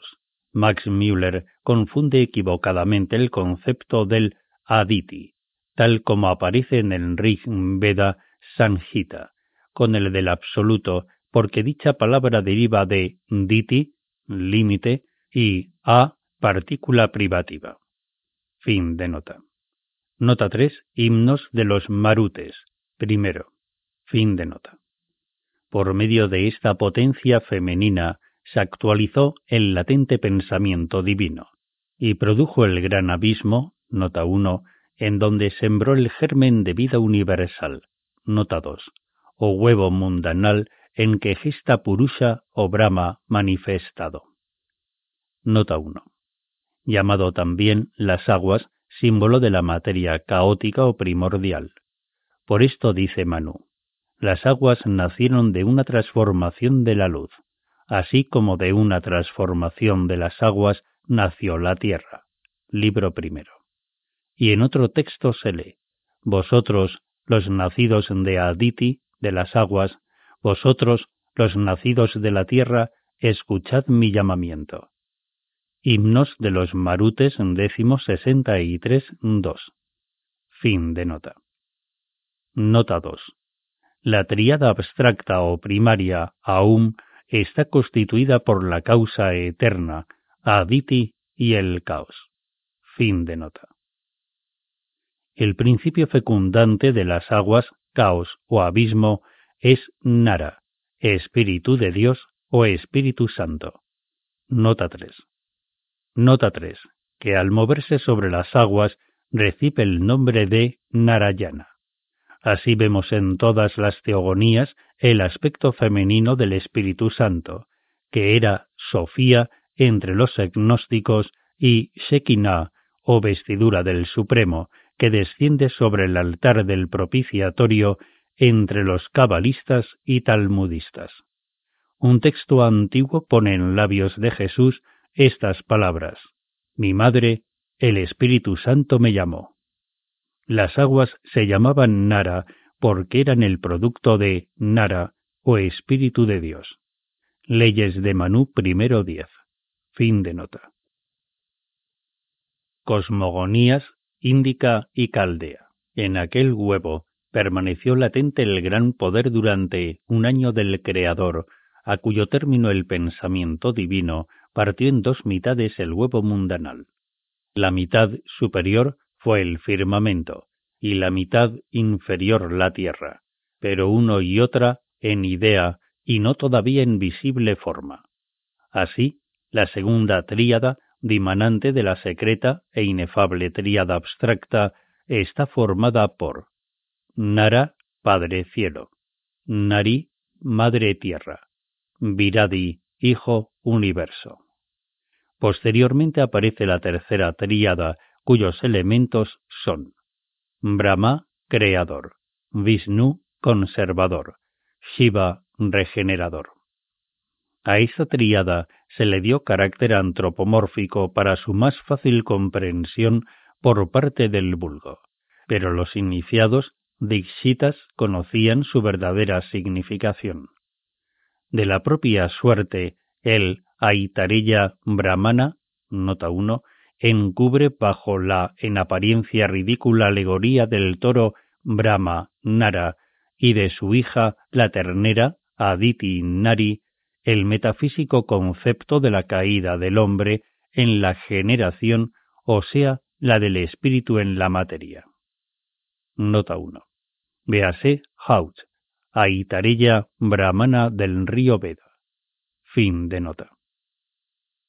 Significa esta alegoría que el omnipenetrante Espíritu Divino, simbolizado en el cielo, el sol y el fuego, que a su vez representan las energías cósmicas, vivifica la materia, naturaleza, hija del Espíritu. Correlación entre el Espíritu y la materia. Los dioses se indignan y maldicen a Parabram por el incesto cometido, pues Nara y Nari son respectivamente padre y madre y padre e hija. Nota 1. Nota 1. En todas las cosmogonías se advierten las mismas transformaciones. Así vemos que, en la egipcia, Osiris es hermano y esposo de Isis, y Horus, hijo de entrambos. Llega a ser marido de su madre, de quien tiene un hijo llamado Maluli. Fin de nota. Dando a entender con ello que la materia en sus infinitas gradaciones y modalidades procede del espíritu. La unidad de la suprema y eterna causa exige forzosamente la correlación entre el espíritu y la materia, ya que si la naturaleza es efecto de la única causa, ha de estar vivificada por el rayo de ella dimanante. Las, al parecer más absurdas alegorías cosmogónicas denotan, cuando sin prejuicio las analizamos, este lógico e irrebatible principio del necesarismo. Dice el Rig Veda, el ser nació del no ser. Nota 2. Nota 2. Mandala primero. Versículo 166. Traducción de Max Müller. Fin de nota. Así tenemos que el primer ser emanado del no ser hubo de condicionarse y limitarse andróginamente para constituir el ser. Por lo tanto, aun la misma triada Brahma, Vishnu, Shiva se desvanecerá cuando la noche de Brahma suceda al día o periodo de universal actividad. La segunda triada, o la primera, si por abstracta prescindimos de la suprema, representa el mundo mental, y la Vak, que la circunda, es una más definida modalidad de Aditi. Aparte de su oculto significado en los mantras, Vak es la personificación de la actividad de Brahma, de quien procede. Según los Vedas, es el alma universal y suprema. Nota 1. Nota 1. Llevo al Padre en la cabeza de la mente universal, y mi origen está en mitad del océano. Por esto penetro en todos los seres. Soy el origen de todos los seres y paso como la brisa, Espíritu Santo. Estoy sobre el cielo, más allá de la tierra, y lo que es el único y supremo, aquello soy. Investigaciones Asiáticas octavo, 402-403. Traducción de Colmbrook. Fin de nota. Literalmente, Bach es la palabra, la potencia despertadora mediante la combinación métrica de las palabras y sílabas de los mantras. Nota 2 en correspondencia con las potestades del mundo invisible. Nota 2. De la propia suerte que en el numérico sistema de Pitágoras cada número corresponde en la tierra o mundo de los efectos a su invisible prototipo en el mundo de las causas. Fin de nota. En los misterios sacrificiales, Vak despierta al Brahma Jimbati, o sea, la potencia latente en el fondo de toda operación mágica. Existe Vak desde toda eternidad en su latente aspecto de Jaina, dormida en Brahma desde el no principio, para emanar de él en su activo aspecto de Vak. Triadas y triángulos.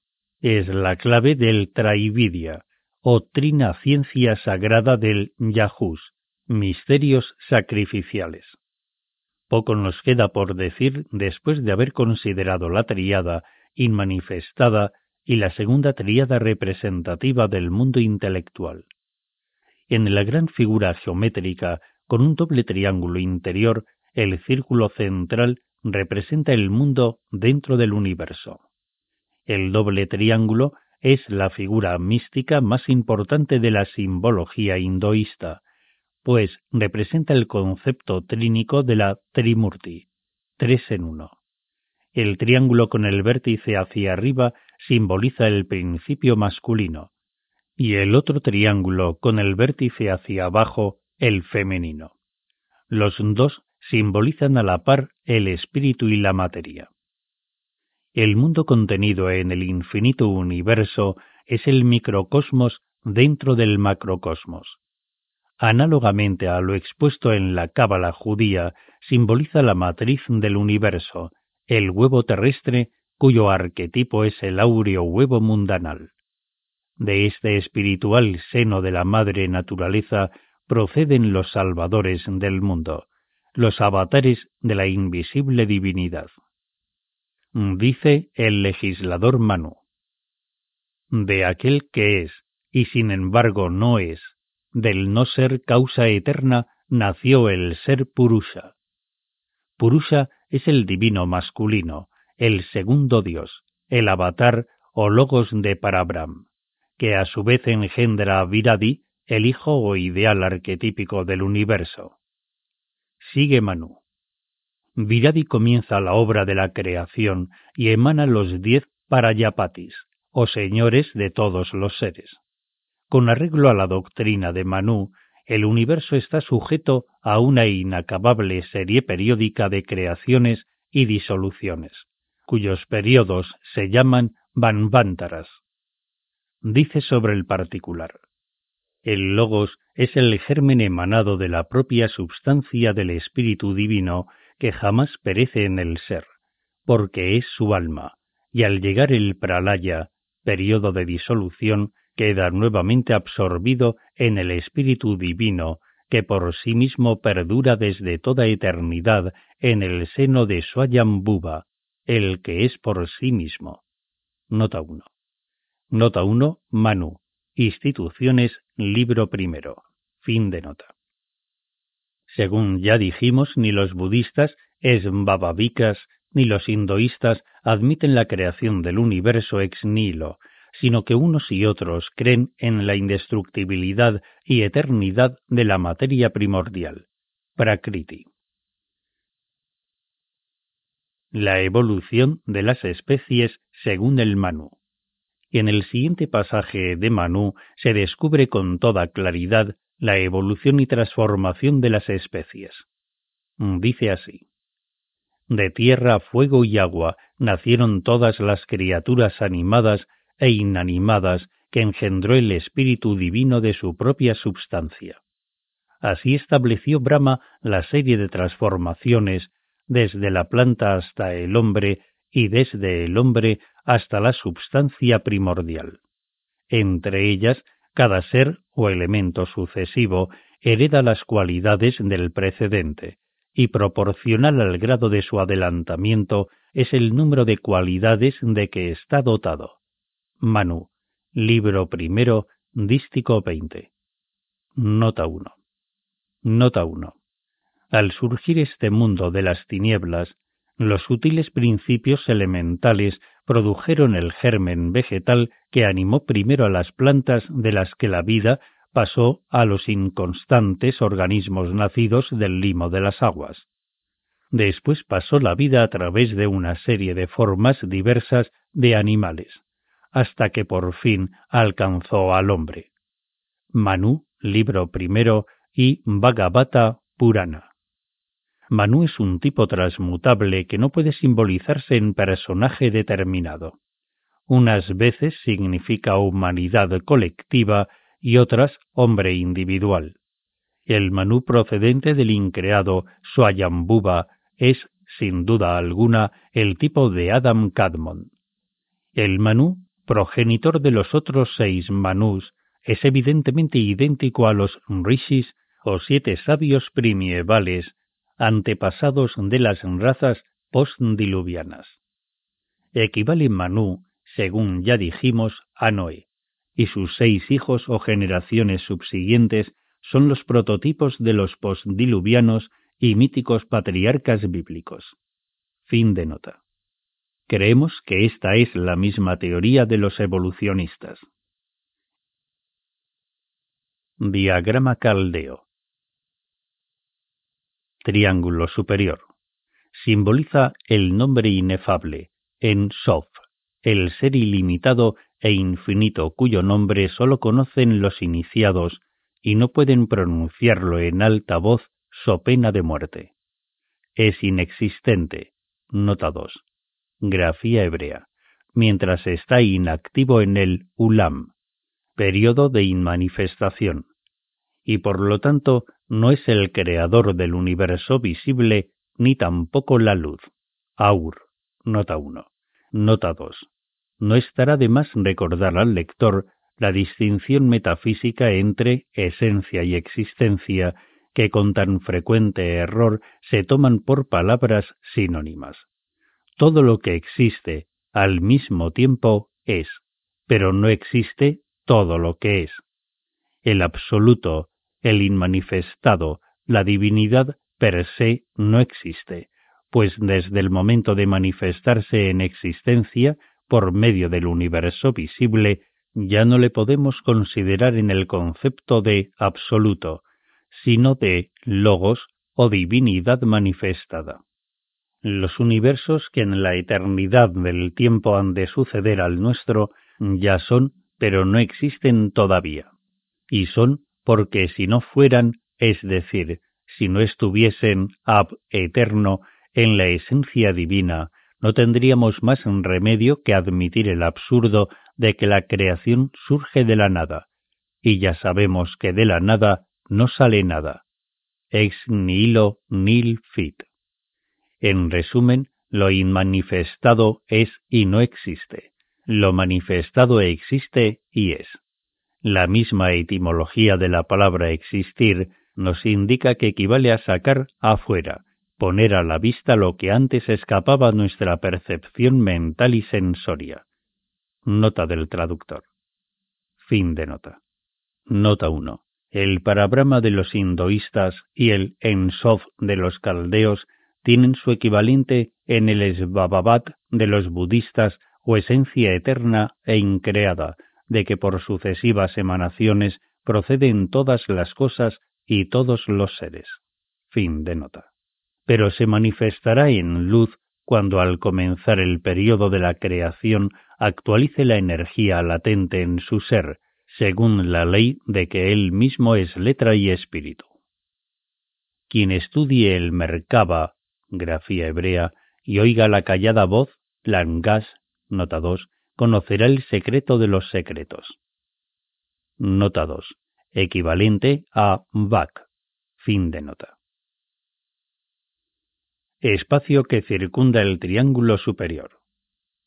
Al comenzar el periodo de actividad, en Sof emanó de su propia substancia eterna a Sefira, la activa potencia llamada también el punto primordial, Keter o corona, por cuyo medio pudo la infinita sabiduría dar forma concreta a su abstracto pensamiento. Cosmogonías, Índica y Caldea. El lado derecho y la base del triángulo son de un solo trazo, y el otro lado es de puntos para indicar que de aquel lado emana Sefira, y difundiéndose en todas direcciones acaba por envolver al triángulo. Esta emanación de Sefira del lado izquierdo del triángulo místico está alegorizada en la formación de Eva de la costilla de Adán, el microcosmo del macrocosmo, creado a imagen de los Elohim.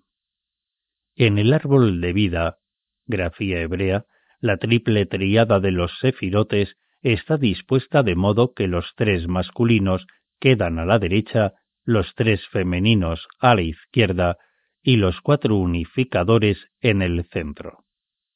Sefira crea las aguas o materia primaria con el invisible rocío que fluye sobre la cabeza suprema. Es el primer grado de condensación o densificación del espíritu que al cabo de sucesivas modificaciones formará la Tierra. Nota 1. Nota 1. Jorge Smith cita los primeros versículos del Génesis acadiano, tal como se halló en los textos cuneiformes de los lateres cóctiles. Allí vemos establecida la distinción entre Anu, divinidad inmanifestada, Bel, creador, o espíritu de Dios sobre las aguas, equivalente a Sefira y Nara, y Ea, alma universal o trina sabiduría. Los ocho primeros versículos dicen como sigue. Primero, arriba no estaban levantados los cielos. Segundo, y abajo en la tierra no había crecido ni una planta.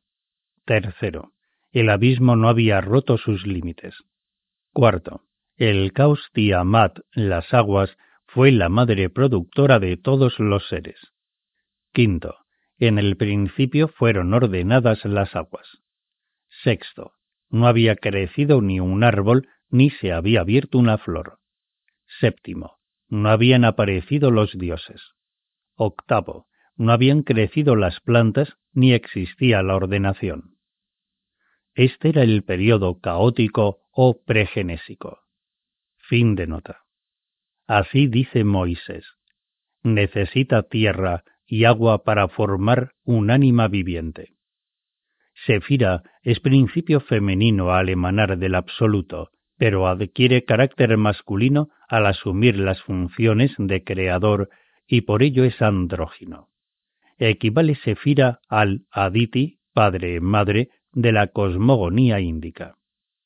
El Espíritu de Dios se mueve sobre las aguas y las fecunda y engendra en ellas su propia imagen. Las aguas son la matriz universal simbolizada por Manú en el huevo de oro. La cosmogonía cabalística personifica los cielos en Adam Kadmon y la tierra en el segundo Adam. La tríada primaria representada figurativamente en las tres cabezas no tiene nombre conocido y está formada por En Sof, Sefira y Adam Kadmon, o protogonos. Nota 1. Nota 1. En su aspecto femenino es Sefira y en el masculino Adam Kadmon, porque así como Sefira contiene a los otros nueve sefirotes, estos, junto con Sefira, están contenidos en el arquetípico Kadmon o protogonos. Fin de nota. Correlación entre el espíritu y la materia. En cada tríada hay un elemento masculino, otro femenino y el tercero andrógino.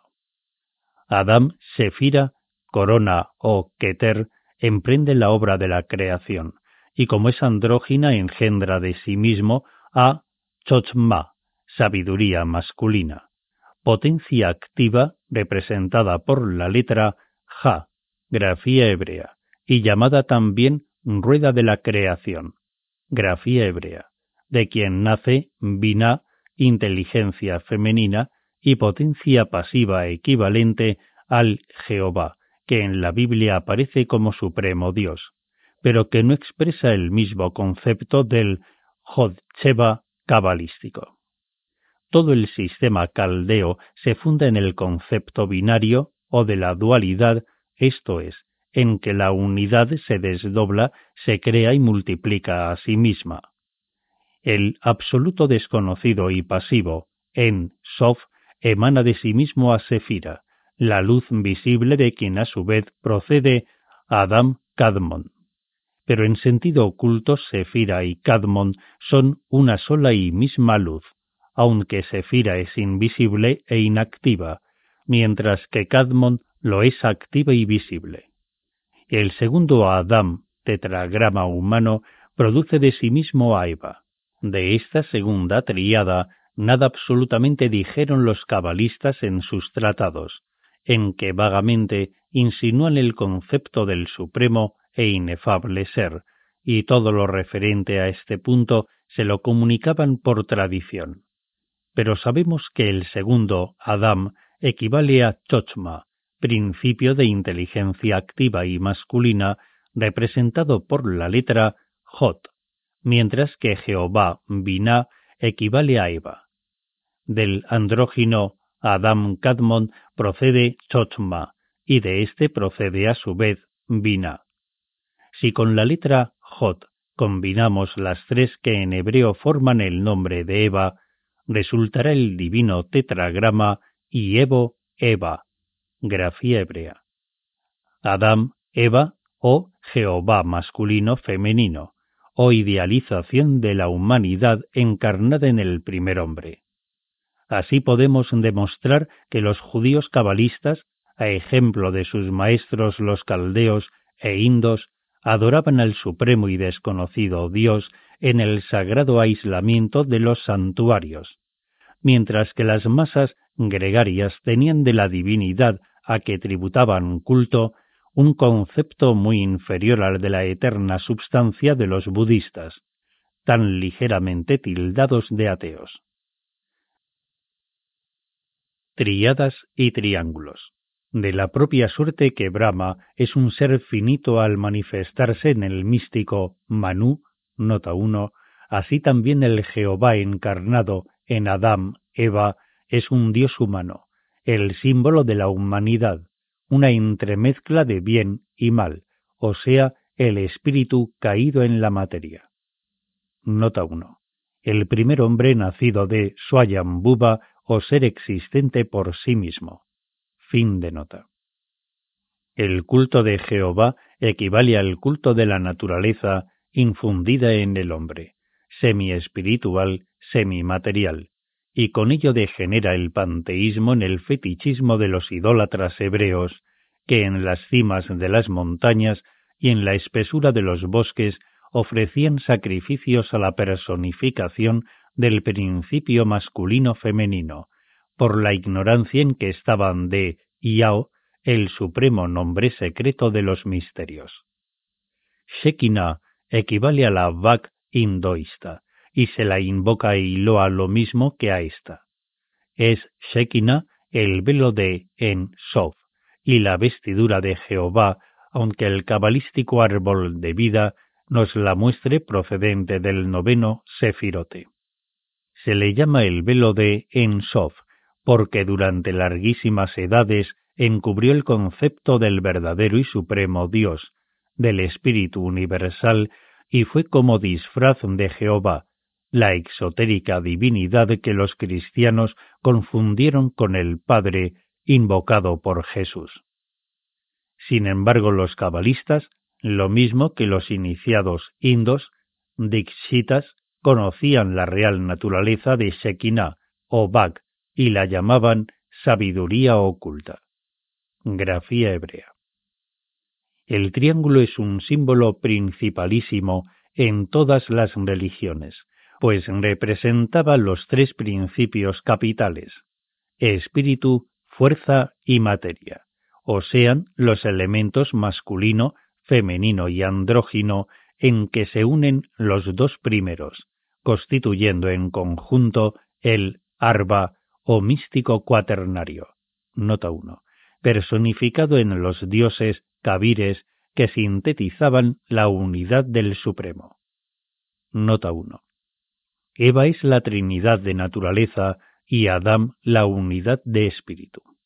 Eva es el principio material creado, Adán el órgano ideal del principio creador. En otros términos, el andrógino es a la par el principio y el logos, porque letra hebrea Aleph es el varón y letra hebrea Bet la varona. Como dice el Levi, la letra Aleph primera del alfabeto sagrado representa un hombre que con una mano señala al cielo y con la otra al suelo. Es el andrógino al mismo tiempo el macrocosmos y el microcosmos y está simbolizado en el triángulo de los masones y en la estrella de cinco puntas. El elemento masculino es activo, espíritu, y el elemento femenino es pasivo, materia. Y por serlo se llamó en tiempos primitivos a la materia mater o madre.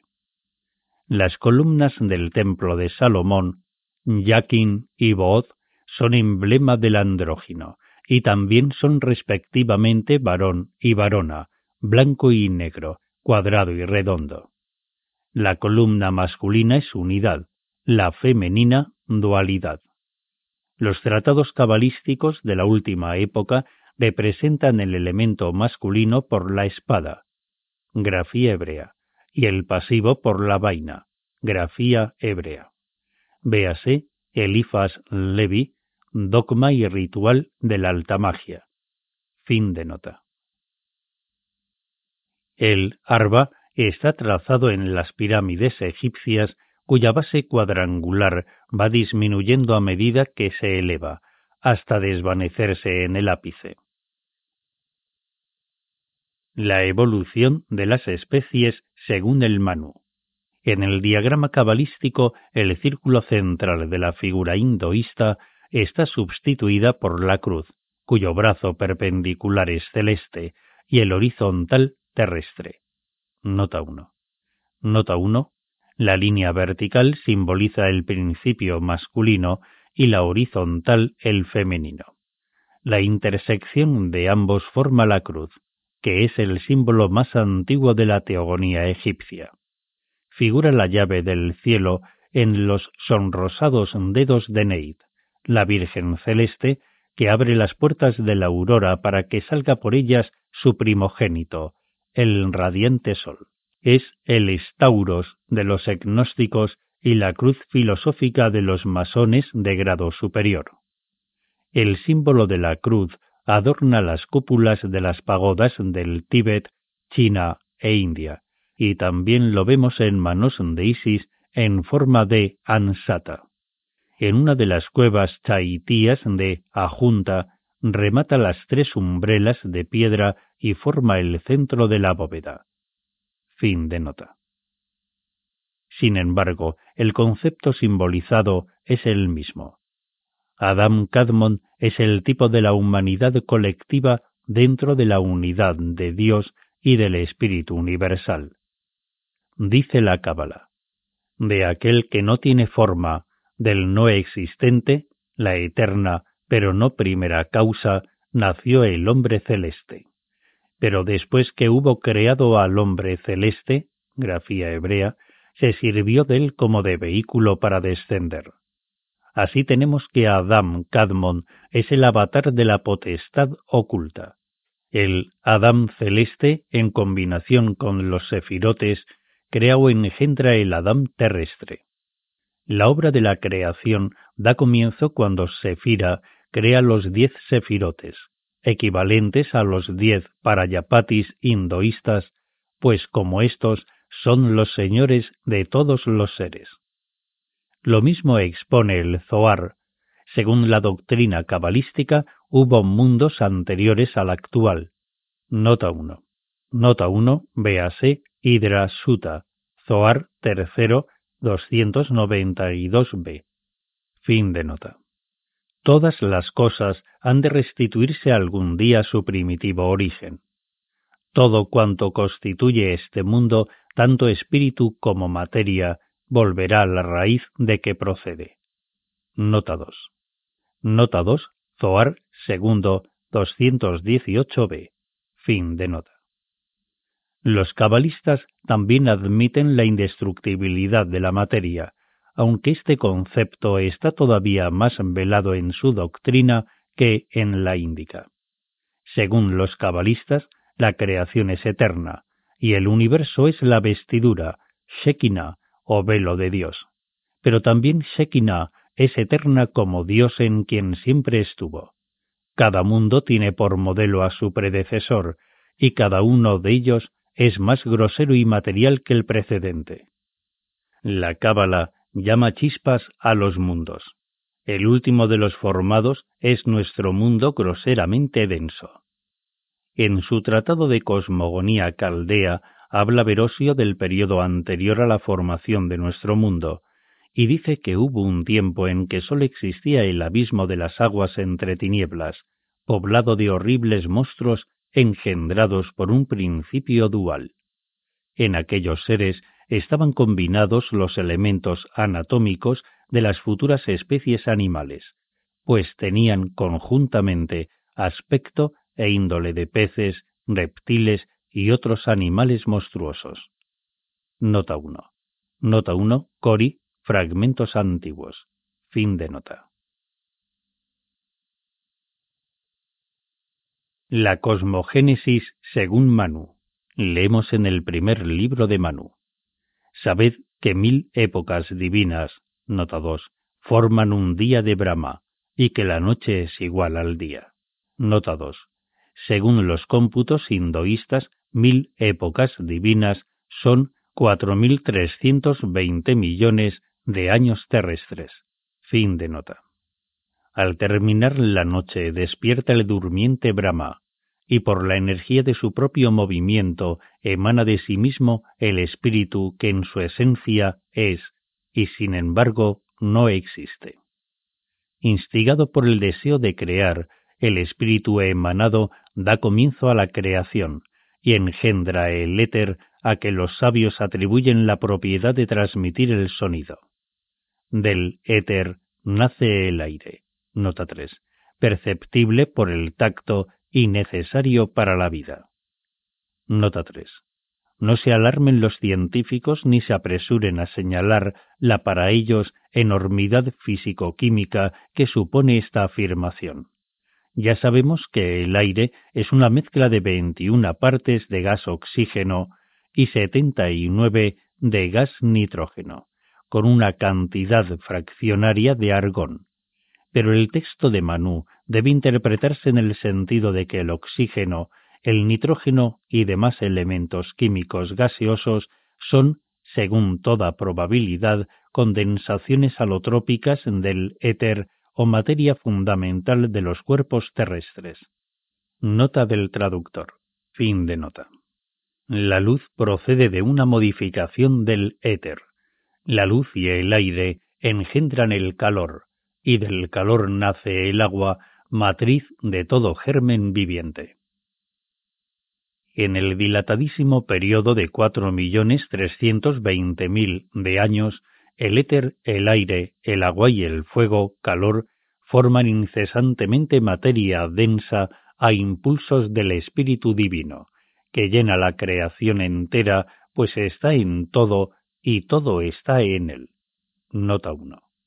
Nota 1. Este cómputo, antes secreto y hoy apenas insinuado, condujo a Higgins a subdividir equivocadamente cada época en seis mil años. Si hubiese añadido unas cuantas cifras al resultado, se habría aproximado a la exacta explicación de los nerosos o ciclos secretos.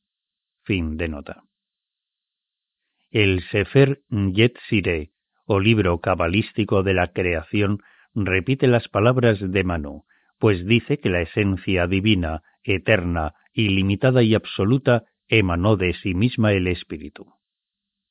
Uno es el Espíritu del Dios vivo, bendito sea su nombre, que vive eternamente, voz, Espíritu y palabra, tal es el Espíritu Santo. Nota 2. Nota 2, Sefer Yetzireh, capítulo 1, Mishnah noveno. Fin de nota. Esta es la abstracta trinidad cabalística tan sin reparo antropomorfizada por los padres de la Iglesia. De esta trina unidad emanó el cosmos, según los cabalistas. Del uno emanó el número dos o aire, elemento creador.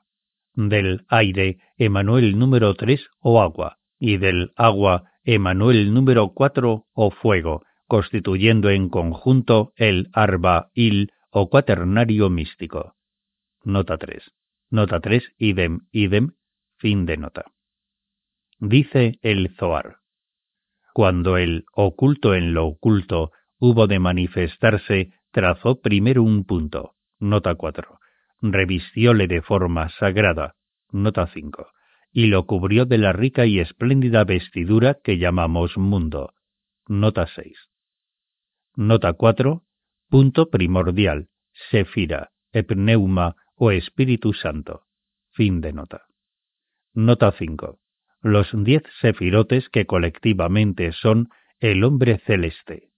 Fin de nota. Nota 6, Zoar primero 2a. Fin de nota. San Pablo y la Cábala Caldea.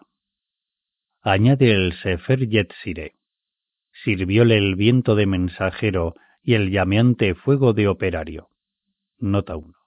Nota 1, Sefer Yetziré, noveno 10. Fin de nota.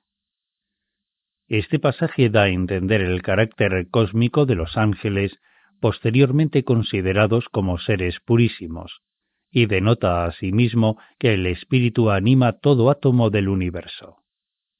Es interesante la analogía que con este pasaje del Sefer ofrece el siguiente de San Pablo.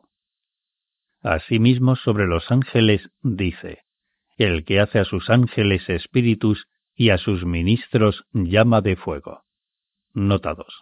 Nota 2, Hebreos primero 7. Fin de nota. La analogía es demasiado viva para que dejemos de inferir que el apóstol de los gentiles estaba tan familiarizado con la cábala como suelen estarlo los adeptos. A medida que desciende el cielo de la creación, va debilitándose la energía del universo manifestado.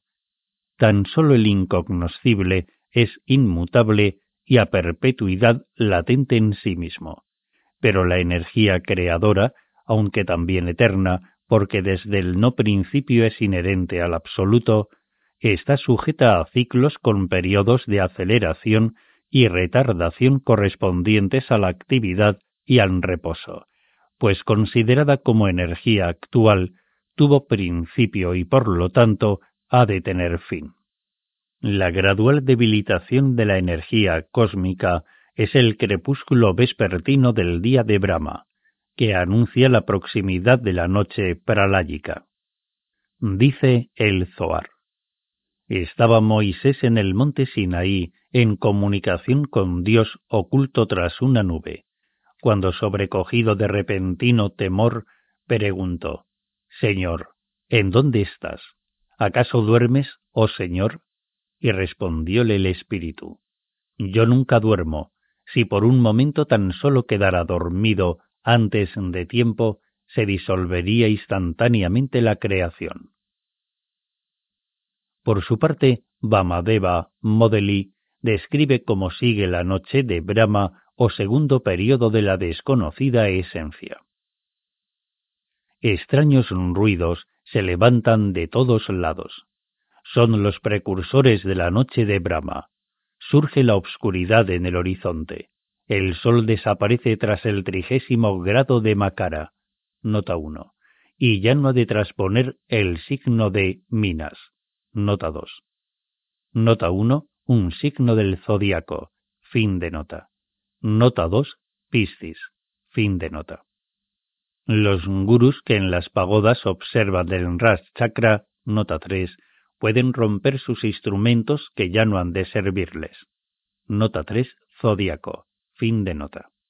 Gradualmente palidece la luz, mengua el calor, se deshabita la tierra, el aire se enrarece, se agotan los manantiales, sécanse los ríos, se desecan los mares y mueren las plantas. De día en día disminuye el tamaño de hombres y animales. Se paraliza la vida y se retarda el movimiento de modo que los planetas recorren trabajosamente sus órbitas hasta extinguirse uno por uno como lámparas que la mano del chokra, nota 4, descuidó de alimentar. Nota 4, criado. Fin de nota. Surya, nota 5, vacila, fluctúa y se apaga. Nota 5, el sol. Fin de nota. La materia se disgrega, cae en la disolución, pralaya, y terminado su objeto, duérmese Brahma y se transmuta de nuevo en la divinidad inmanifestada. Diaus. Ha pasado el día y llega la noche que continuará hasta el nuevo despertar de la aurora. Al llegar la noche, se restituyen al áureo huevo de su pensamiento los gérmenes de cuanto existía. Así nos lo enseña el divino Manú. Durante su pacífico reposo cesan las funciones vitales de los seres animados, que disfrutan de acción, y toda sensación queda latente. Cuando todos los seres se reabsorben en el alma suprema, reposa esta alma sin disturbio hasta el día en que reaparezcan sus formas y despierten de nuevo entre las sombras. Nota 6. Nota 6. Los hijos de Dios. La India de los Brahmanes. 230. Fin de nota. Los diez avatares místicos de Vishnu. Estudiemos ahora los diez avatares místicos de Vishnu, que encontramos enumerados en el orden siguiente. Tabla. Observamos una tabla con dos columnas, nombre y forma asumida y diez filas. Primero. Nombre, Matsya. Forma asumida, pez. Nota 1. Nota 1. También asumirá esta figura en su décimo y último avatar al término de la edad Kali.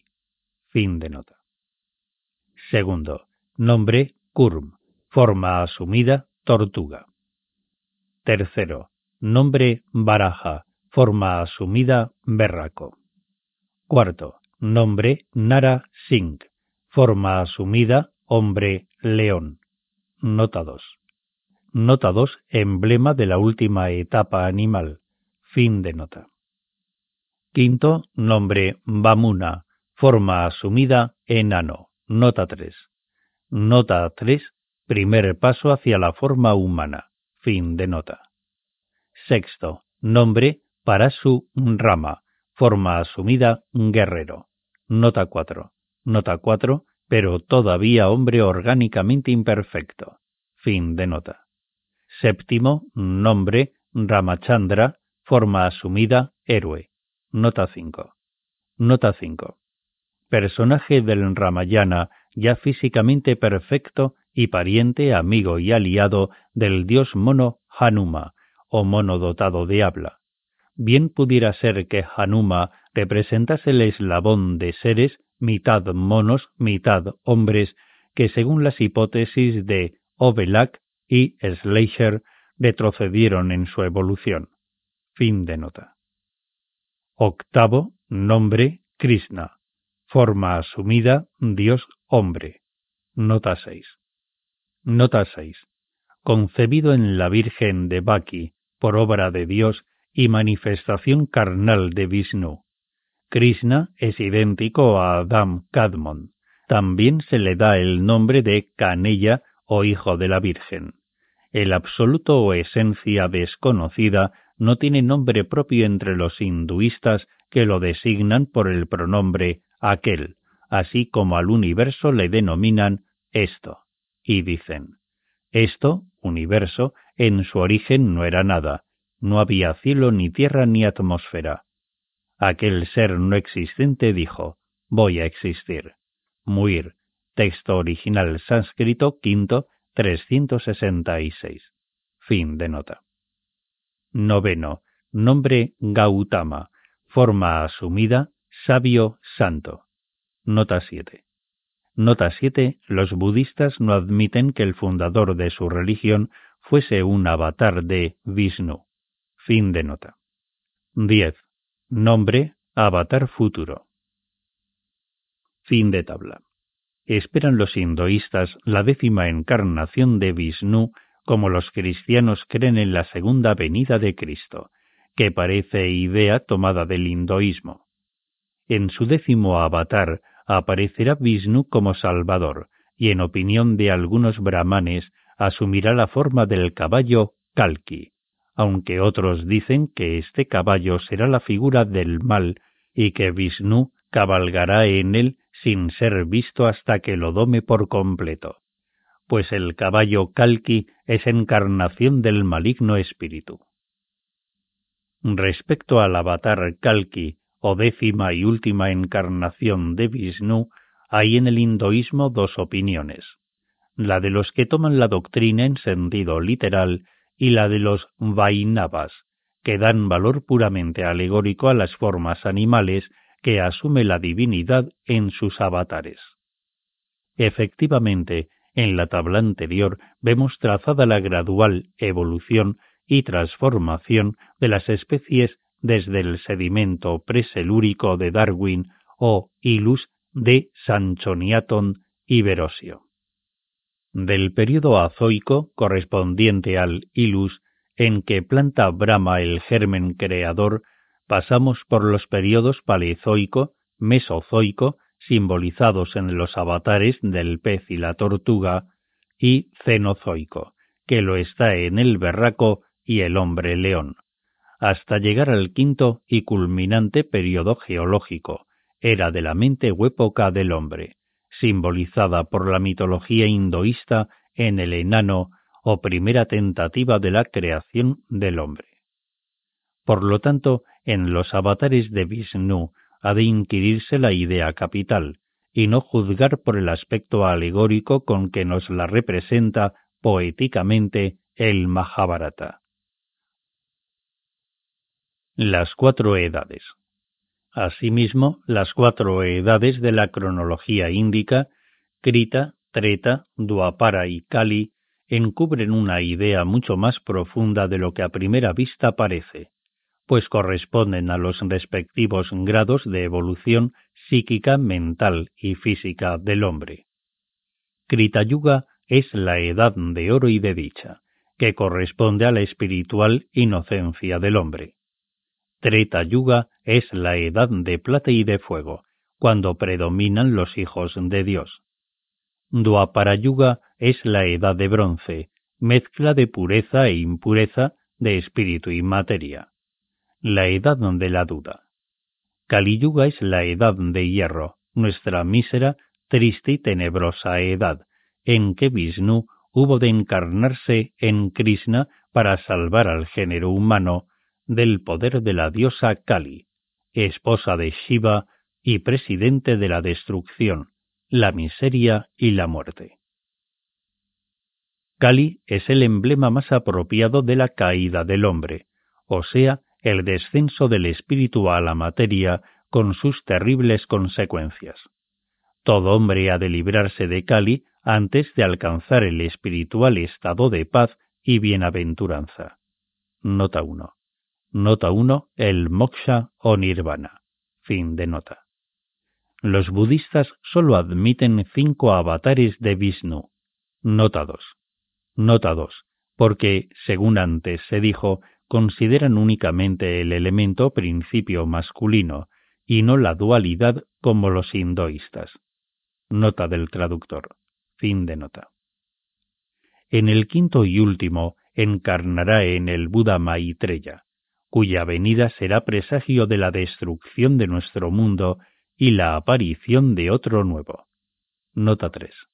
Nota 3 alude a los cataclismos geológicos que preceden y acompañan al fin de una raza para dar nuevo asiento geográfico a la raza inmediatamente futura. Nota del traductor. Fin de nota. Los cuatro brazos de las imágenes indas significan las cuatro condicionalidades geológicas que ha ido tomando nuestro planeta desde su nebuloso estado, antes de llegar al quinto avatar, Kalki, cuyo emblema es la cabeza de la imagen, cuando el mundo quedará destruido y el poder de Budi o sabiduría, según los hinduistas el poder de Brahma, se manifestará en el logos creador del mundo futuro. En los avatares de Vishnu, las divinidades masculinas simbolizan los deíficos atributos del espíritu, mientras que las divinidades femeninas o elementos Sakti representan las activas energías de dichos atributos. La Durga, virtud activa, es una sutil e invisible fuerza equivalente a Sekina, la vestidura de Ensof. Es la Sakti por cuyo medio el inactivo e eterno lleva a cabo la manifestación del universo visible, según el plan trazado desde un principio en su mente. Las tres personas de la Trimurti exotérica tienen por vehículo Vahan, su respectiva Sakti, o sea, la forma sentada en el misterioso carro de Ezequiel. En los avatares se echa de ver claramente el concepto filosófico de la evolución del universo y del hombre. Desde el pez, a través de la tortuga, el berraco y el hombre león, que simbolizan la evolución de la forma, llegamos al pigmeo humano, y de él al hombre físicamente perfecto, pero espiritualmente imperfecto, representado en Parasu Rama, de quien nos elevamos hasta el punto culminante de la perfección humana, simbolizada en el Dios hombre. Krishna y además salvadores del mundo personifican el filosófico dualismo de las evoluciones física y espiritual, cuyo punto de coincidencia es el hombre. Así dice muy profundamente el Zohar que el hombre celeste, el protogonos, Tik-Kun, el primogénito de Dios, la idea y forma universales y arquetípicas, engendra a Adam, o sea, un Dios hecho carne y dotado con los atributos de sabiduría, inteligencia, justicia, amor, belleza, esplendor, firmeza, etc., correspondientes respectivamente a los diez sefirotes. Estos atributos capacitan a Adán para ser el fundamento, la base, el poderoso ser viviente, grafía hebrea, que remata y corona la creación como alfa y omega y reina sobre su reino, Malchut. El hombre es el más perfecto y más elevado ser de la creación, porque en él quedó todo completo, incluso los mundos superiores y los inferiores que están comprendidos en él. Nota 1. Nota 1, Zoar, tercero 48a. Fin de nota. Pero este hombre no es el de la actual humanidad, sino el hombre futuro, de cuyo tipo nacen de tarde en tarde algunos ejemplares. Las primeras razas humanas eran espirituales, y sus protoplásticos cuerpos no estaban compuestos de la grosera y densa materia que hoy día forma el cuerpo físico. Poseían los hombres primitivos todas las facultades de la divinidad, y su poder sobrepujaba en mucho al de las huestes angélicas, pues eran emanaciones de Adam Kadmon, el hombre celeste o macrocosmos, mientras que la actual humanidad está todavía algunos grados bajo el nivel del Adam terrestre o microcosmos. Seir Anpin, la mística representación del hombre, consta de 243 números, y en la serie de círculos vemos que los ángeles emanaron del hombre celeste y no los sefirotes de los ángeles. De aquí que siempre se haya considerado al hombre como un ser de doble naturaleza, progresiva y regresiva. Dio principio la espiritual evolución humana en la cúspide del ciclo divino, en el centro de luz, de la que comenzó a apartarse gradualmente y según fue descendiendo a más bajas esferas, nota 1, asumió formas físicas de mayor densidad y perdió parte de sus divinas facultades. Nota 1 mundos habitados por distintas razas de seres humanos. Fin de nota. Significado de la caída de Adán. La caída de Adán no significa la culpabilidad personal del hombre por transgresor de la ley, sino sencillamente la doble evolución humana. Adán principia su serie de existencias en el jardín del Edén, vestido con el celeste ropaje aquel Zoar, nota 2, llama vestidura de luz celestial. Pero luego de expulsado del paraíso, le viste Dios de trajes de piel para significar la eterna ley de evolución. Nota 2. Zoar II 229b. Fin de nota. Mas aún en este mundo de material degradación en que la chispa divina dio principio a su evolución en la forma física desde la mineral a la humana, si vigoriza su voluntad e invoca el auxilio de su naturaleza superior, puede el hombre sobrepujar al poder del ángel. A este propósito dice San Pablo, ¿no sabéis que juzgaremos a los ángeles? Nota 1. Nota 1, Primera Corintios, sexto, 3. Fin de nota. Y añade el Zohar. El misterio del hombre terrestre está en consonancia con el misterio del hombre celeste. El sabio puede leer los misterios en la faz humana. Nota 2. Nota 2, Zoar segundo 76a. Fin de nota. Tenemos por lo tanto que según las enseñanzas del Zoar, el verdadero hombre es el hombre interno. El anterior pasaje de San Pablo es uno de los muchos que nos le presentan como iniciado. Por los motivos ya expuestos ampliamente, reconocemos mayor autenticidad a ciertas epístolas hoy rechazadas por apócrifas que a muchos pasajes no poco sospechosos de los hechos de los apóstoles.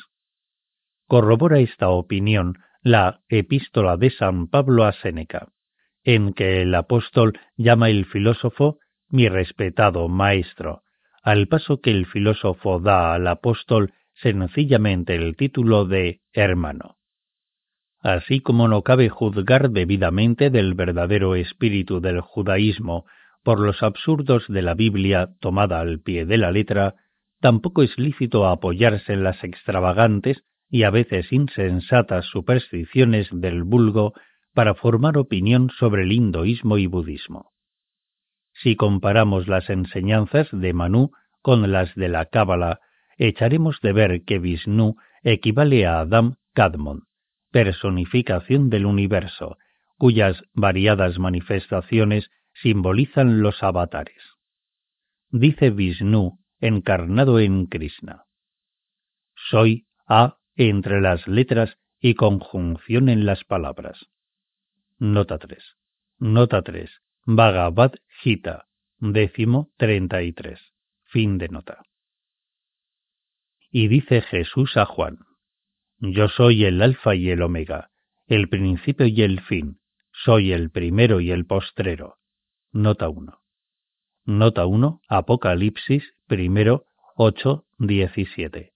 Fin de nota.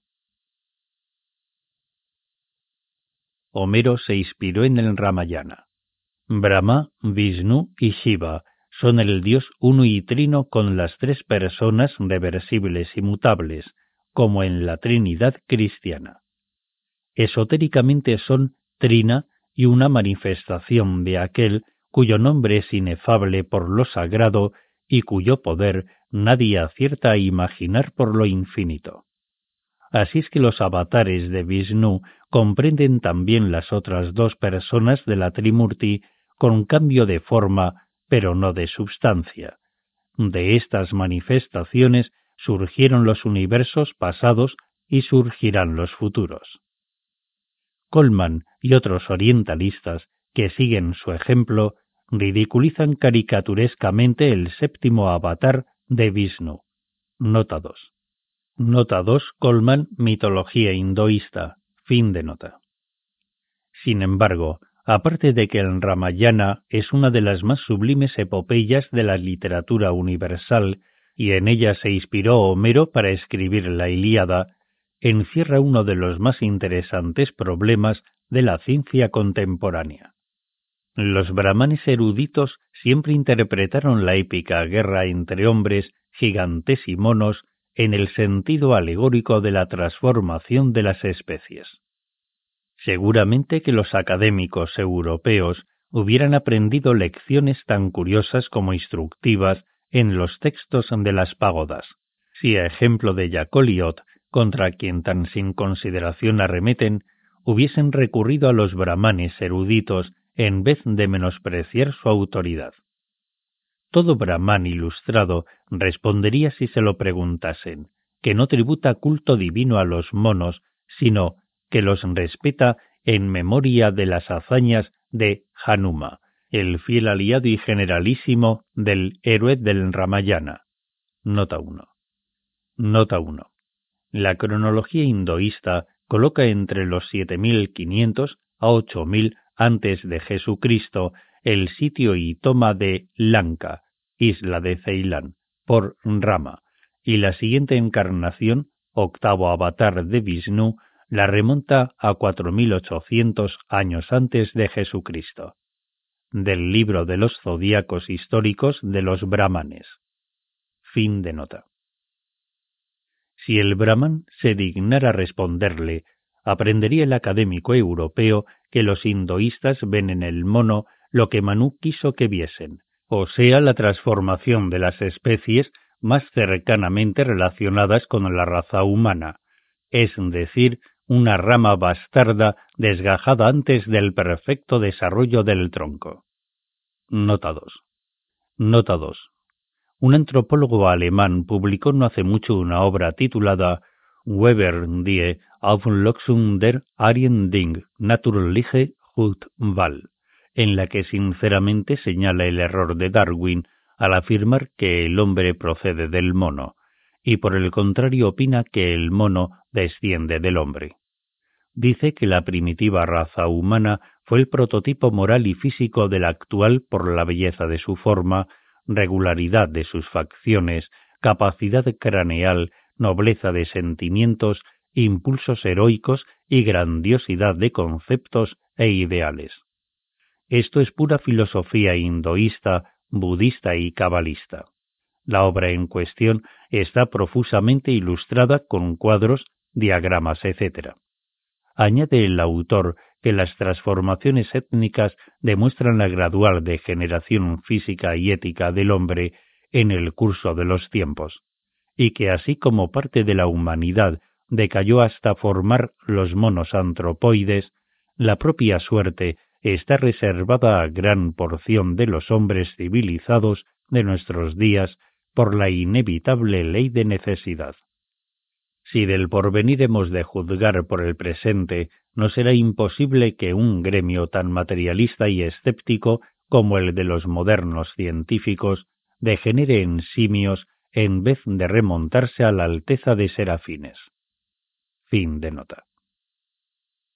Pudiera aprender también que para los paganos ilustrados no era lo mismo el hombre interno o espiritual que el externo o carnal. Creían también los antiguos filósofos que la naturaleza física, constituida por la correlación de fuerzas, propende sin cesar al perfeccionamiento de la materia sobre que actúa, y la modela en diversidad de formas hasta llegar a la humana, único tabernáculo digno de que lo ilumine el divino espíritu. Pero no por esto tiene el hombre derecho de vida, tormento y muerte sobre los animales inferiores, sino que por la misma racionalidad de su alma inmortal debe advertir que los animales y las plantas también tienen alma aunque menos evolucionada, y no ha de ceder el hombre en magnanimidad al elefante, que al mover los pies cuida de no pisar a los minúsculos animales que se le interponen en el camino. Verdadero significado de la metempsicosis. Este sentimiento de conmiseración mueve a hinduistas y budistas a instalar hospitales y asilos zoofílicos, no sólo para cuadrúpedos y aves, sino también para reptiles e insectos.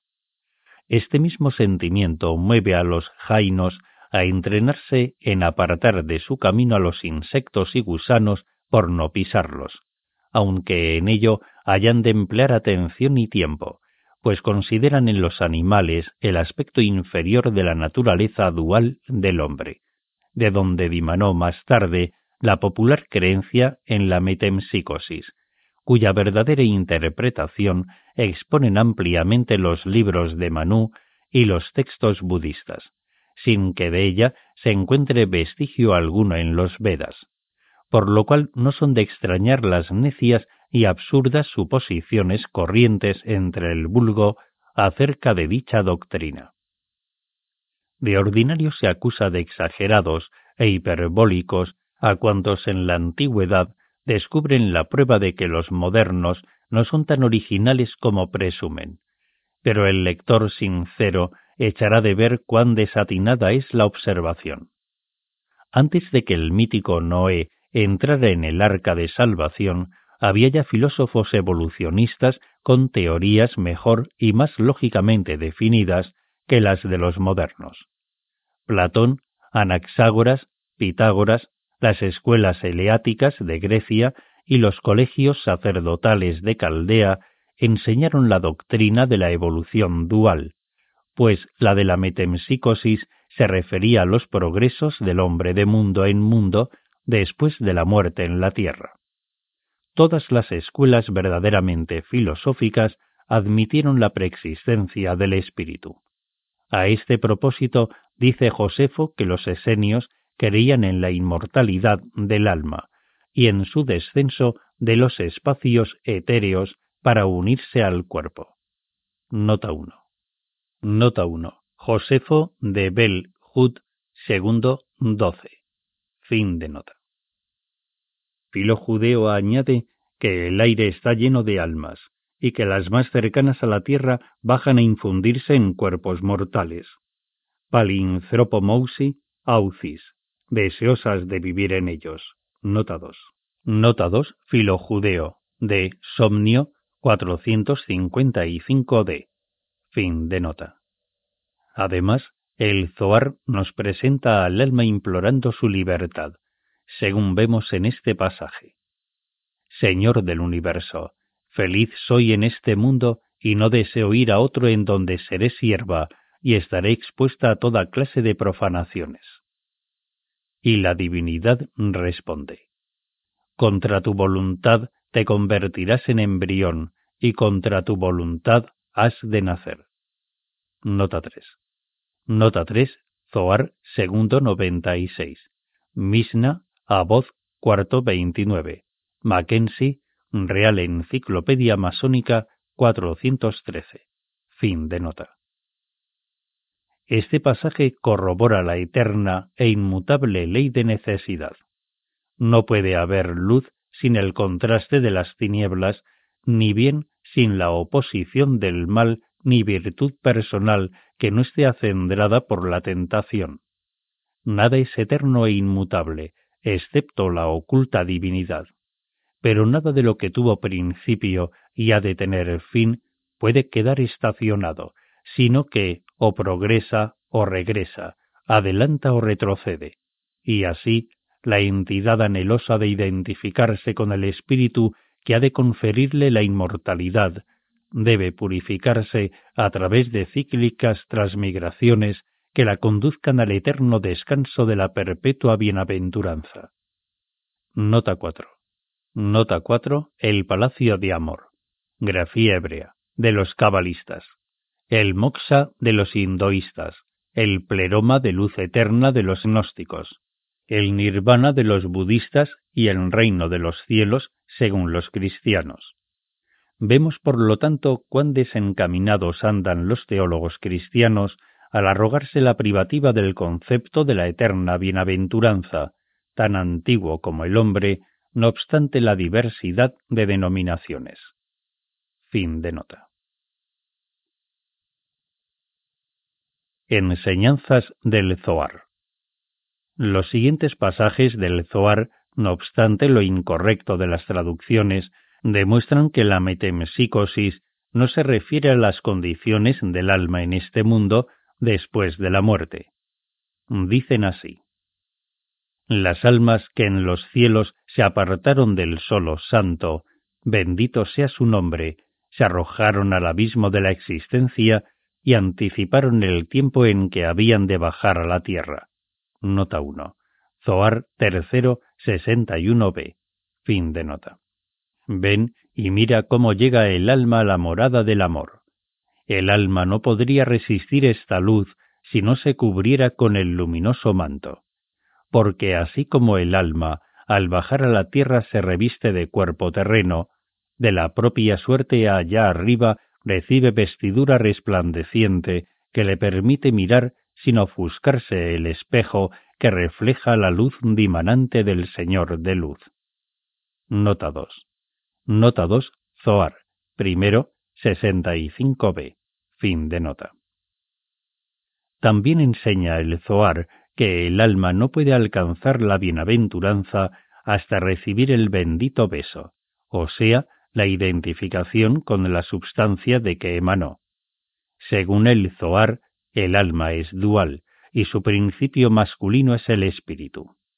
Mientras el hombre está encarnado, es trino, a menos que degenere hasta el punto de motivar la separación del espíritu. Así dice el libro de las claves. Ay, del alma que a su divino esposo el espíritu, prefiera mancebarse con su cuerpo terreno. Nota 3. Nota 3. Obra hermética. Fin de nota. Algunos de entre los primitivos padres de la Iglesia sostuvieron las doctrinas de la transmigración de las almas y de la Trinidad del hombre. Pero los traductores del Nuevo Testamento y de las obras de los filósofos antiguos confundieron los conceptos de alma y espíritu, de lo que dimanaron la mayor parte de los errores, sobre todo el de atribuir a Gautama, Plotino y otros iniciados la enseñanza de la aniquilación del alma humana, absorbida en el alma universal. El alma inferior ha de purificarse por la desintegración de sus partículas groseras antes de identificar su pura esencia con el inmortal espíritu.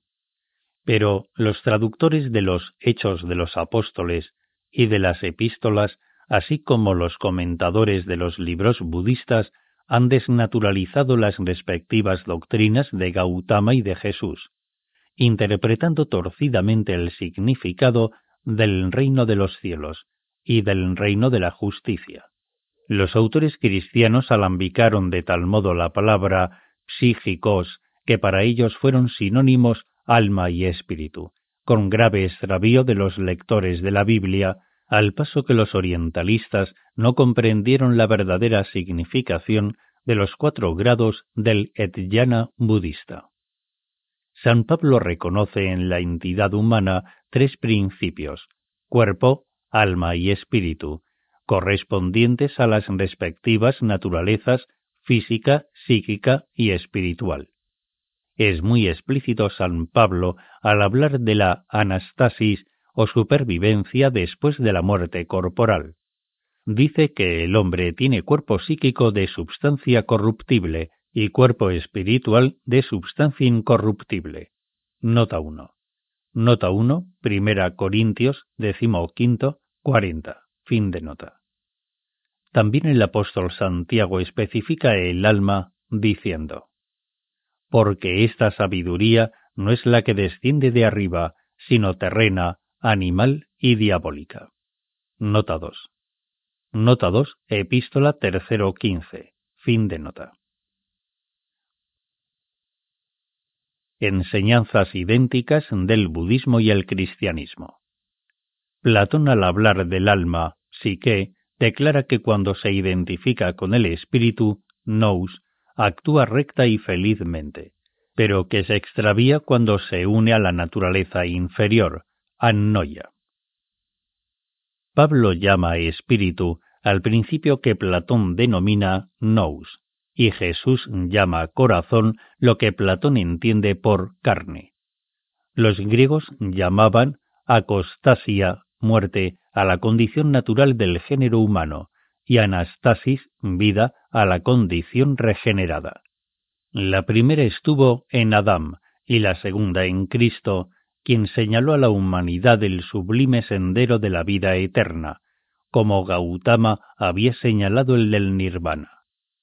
Ambos instructores indicaron un solo medio de lograr el fin, el colectivo ejercicio de la pobreza, la castidad y la contemplación, con desprecio de los bienes y goces ilusorios de este mundo. Así dijo Gautama, Entrad en esta senda y desvaneced vuestro pesar. Verdaderamente señalé el sendero para arrancar los dardos del dolor. Vosotros mismos habéis de esforzaros en el logro porque los budas tan solo son predicadores. Quien entra en el sendero queda desligado del impostor. Nota 1. Nota 1. Damnapada, dísticos 276 y siguiente. Fin de nota. Y añadió Jesús. Entrad por la puerta estrecha, porque ancha es la puerta y espacioso el camino que lleva a la perdición. Y todo el que oye estas mis palabras y no las cumple, semejante será un hombre loco que edificó su casa sobre arena. Sígueme, y deja que los muertos entierren a sus muertos. Nota 2. Nota 2, Mateo séptimo, 13 y 26, octavo, 22. Fin de nota. No puedo yo de mí mismo hacer cosa alguna. Nota 3. Nota 3, Juan V, 30. Fin de nota. Vemos pues la analogía entre las enseñanzas budistas y cristianas, pues así como los cuidados del mundo y el apego a las falaces riquezas sofocan la palabra divina, así es preciso que el budista desvanezca toda ilusión para entrar en el sendero, por donde, lejos del revuelto mar de la vida, llegue a la tranquila ciudad de la paz, a la verdadera dicha y bienaventuranza del nirvana.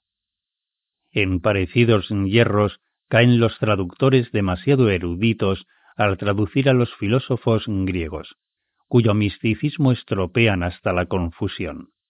Ejemplo de ello tenemos en que con toda evidencia derivó a Anaxágoras del egipcio nout, nota 1, la palabra nous, grafía griega nous autocrates, para denominar el espíritu universal, grafía griega argetes Quineseos, diciendo, nota 1, el espíritu único, fin de nota. Todas las cosas estaban en el caos cuando Nous las puso en orden. También llamó a Anaxágoras Nous al uno que gobierna a muchos. Según Anaxágoras, Nous es Dios, y el Logos era su emanación humana. Las facultades externas perciben los fenómenos por medio de los sentidos. Tan solo nous es capaz de abarcar el noumeno o causa del fenómeno. No es preciso señalar la filiación puramente budística y esotérica del sistema de Anaxágoras en que culminó la escuela jónica, continuada con nuevas orientaciones hacia el conocimiento interno por Pitágoras, Sócrates y Platón. Según Pitágoras, el alma es la semoviente unidad de tres principios, conviene a saber, nous, fren y zumos. Los dos últimos participan de la naturaleza de los brutos. Únicamente el nous es el verdadero principio espiritual. Con esto queda desvanecido el error de que Pitágoras enseñara la doctrina de la transmigración de las almas en el grosero sentido que la interpretaba el vulgo, pues no enseñó en este punto ni más ni menos que lo enseñado por Gautama, de conformidad con la doctrina esotérica unánimemente seguida por todos los filósofos e instructores. La escuela socrática es todavía más explícita en la exposición de esta enseñanza, que Sócrates fundaba en la realidad del interno yo figurado en el daimonia o el algo espiritual que según declaración del mismo filósofo le guiaba por el camino de la sabiduría. Nota 1. Nota 1. Vemos corroborado en este pasaje que el concepto del daimonia de Sócrates no ha de tomarse por entidad externamente maligna y obsesora. Nota del traductor. Fin de nota. Es decir, que como hombre nada sabía Sócrates, pero el daimonia o daimonion, según también se le llama, le ponía en disposición de aprenderlo todo. Enseñanzas de filósofos griegos. La escuela platónica derivó sus enseñanzas de la socrática, con más amplias investigaciones sobre la naturaleza del yo interno. Según Platón, el supremo dios, Agatón, engendró en su mente el modelo, paradigma de todas las cosas. El hombre está constituido de alma inmortal, alma mortal y cuerpo físico. El alma inmortal residía en el cerebro y la mortal en un receptáculo adecuado en el tronco. Nota 2. Nota 2, Timeo, decimonoveno, vigésimo y cuadragésimo cuarto. Fin de nota. Resulta evidente, por lo tanto, que Platón reconocía en el hombre dos naturalezas, una interna, incorruptible y esencialmente idéntica a la divinidad, y otra externa, mortal y corruptible. Dice Plutarco sobre este particular. Pitágoras y Platón consideran en el alma dos elementos. El racional, no ético, y el irracional, acnoético. El principio o elemento racional es eterno, pues si bien no es Dios, procede de Dios. El principio o elemento irracional es perecedero. El hombre es entidad compleja, pero se equivocan quienes lo creen compuesto de dos principios y se figuran que el raciocinio es propio del alma, en lo que yerran tanto como quienes lo atribuyen al cuerpo, pues el raciocinio, nous, sobrepuja al alma en mayor medida que el alma sobrepuja al cuerpo. Ahora bien, el alma, grafía griega, sige, con el raciocinio, grafía griega, nous, constituye la razón y con el cuerpo la pasión, por lo que el nous es el principio de virtud y vicio y el cuerpo lo es de placer y de dolor. De la tierra nace el cuerpo, de la luna el alma y del sol el espíritu. De las dos muertes porque el hombre pasa, la primera le convierte de trino en dual y la segunda de dual en uno. La primera muerte está bajo la jurisdicción de Demeter porque el nombre dado a los misterios, Telein, es parecido al de la muerte, Teleutan. Por esta razón dijeron los atenienses que los difuntos estaban consagrados a Demeter. En cuanto a la segunda muerte, pertenece a la esfera de la luna y está bajo la jurisdicción de Proserpina. Tanto en una como en otra muerte interviene el celestial Hermes que súbita y violentamente arrebata el alma del cuerpo. Pero Proserpina va separando con suavidad y en largo tiempo el raciocinio del alma. Por esto se le da el nombre de monógena, unigénita o única engendrada, pues el principio superior del hombre se aísla de los inferiores de conformidad con las leyes de la naturaleza. Según nuestra fe, toda alma unida o no al nous, al separarse del cuerpo, ha de vagar durante cierto tiempo, no el mismo para todos, por la región situada entre la tierra y la luna. Porque las almas de los inicuos y disolutos sufren allí el castigo de sus culpas. Pero la de los justos y virtuosos se detienen allí hasta quedar purificadas de las imperfecciones contraídas por el contacto del cuerpo y entre tanto moran enfermizas en la pradera del Hades, hasta que al cabo del tiempo prefijado experimentan, como si del destierro volviesen, una sensación de gozo semejante a la que reciben los iniciados en los misterios con entremezcla de turbación, o admiración según el ánimo de cada cual. El demonio a que alude Sócrates era el nous o yo superior, consciente de las cosas divinas y por lo tanto puro sin que se mezclase con el cuerpo más de lo estrictamente necesario. Toda alma tiene el principio racional, nous, sin que el hombre no puede ser hombre pero también tiene el principio de deseo carnal con el placer y dolor que le dan característica irracional. No todas las almas se mezclan en igual grado con esta naturaleza inferior. Algunas se sumen por completo en el cuerpo, y de aquí que en la vida terrena las avasalla el deseo y la pasión. Otras se mezclan parcialmente, pero el principio superior nous permanece fuera del cuerpo y flota por encima de él como si lo cobijara en contacto con la parte superior de la cabeza, a manera de un hilo que sostuviese la porción sumergida en el cuerpo, mientras no se deja dominar por los apetitos carnales. La porción sumergida se llama alma, y la no sumergida, la incorruptible, es el nous que para el vulgo está dentro del alma y del cuerpo, como también se figura que la imagen está dentro del espejo que la refleja. Pero los entendidos saben que está fuera y la llaman demon. Nota 1. Nota 1. Espíritu de naturaleza divina. Fin de nota.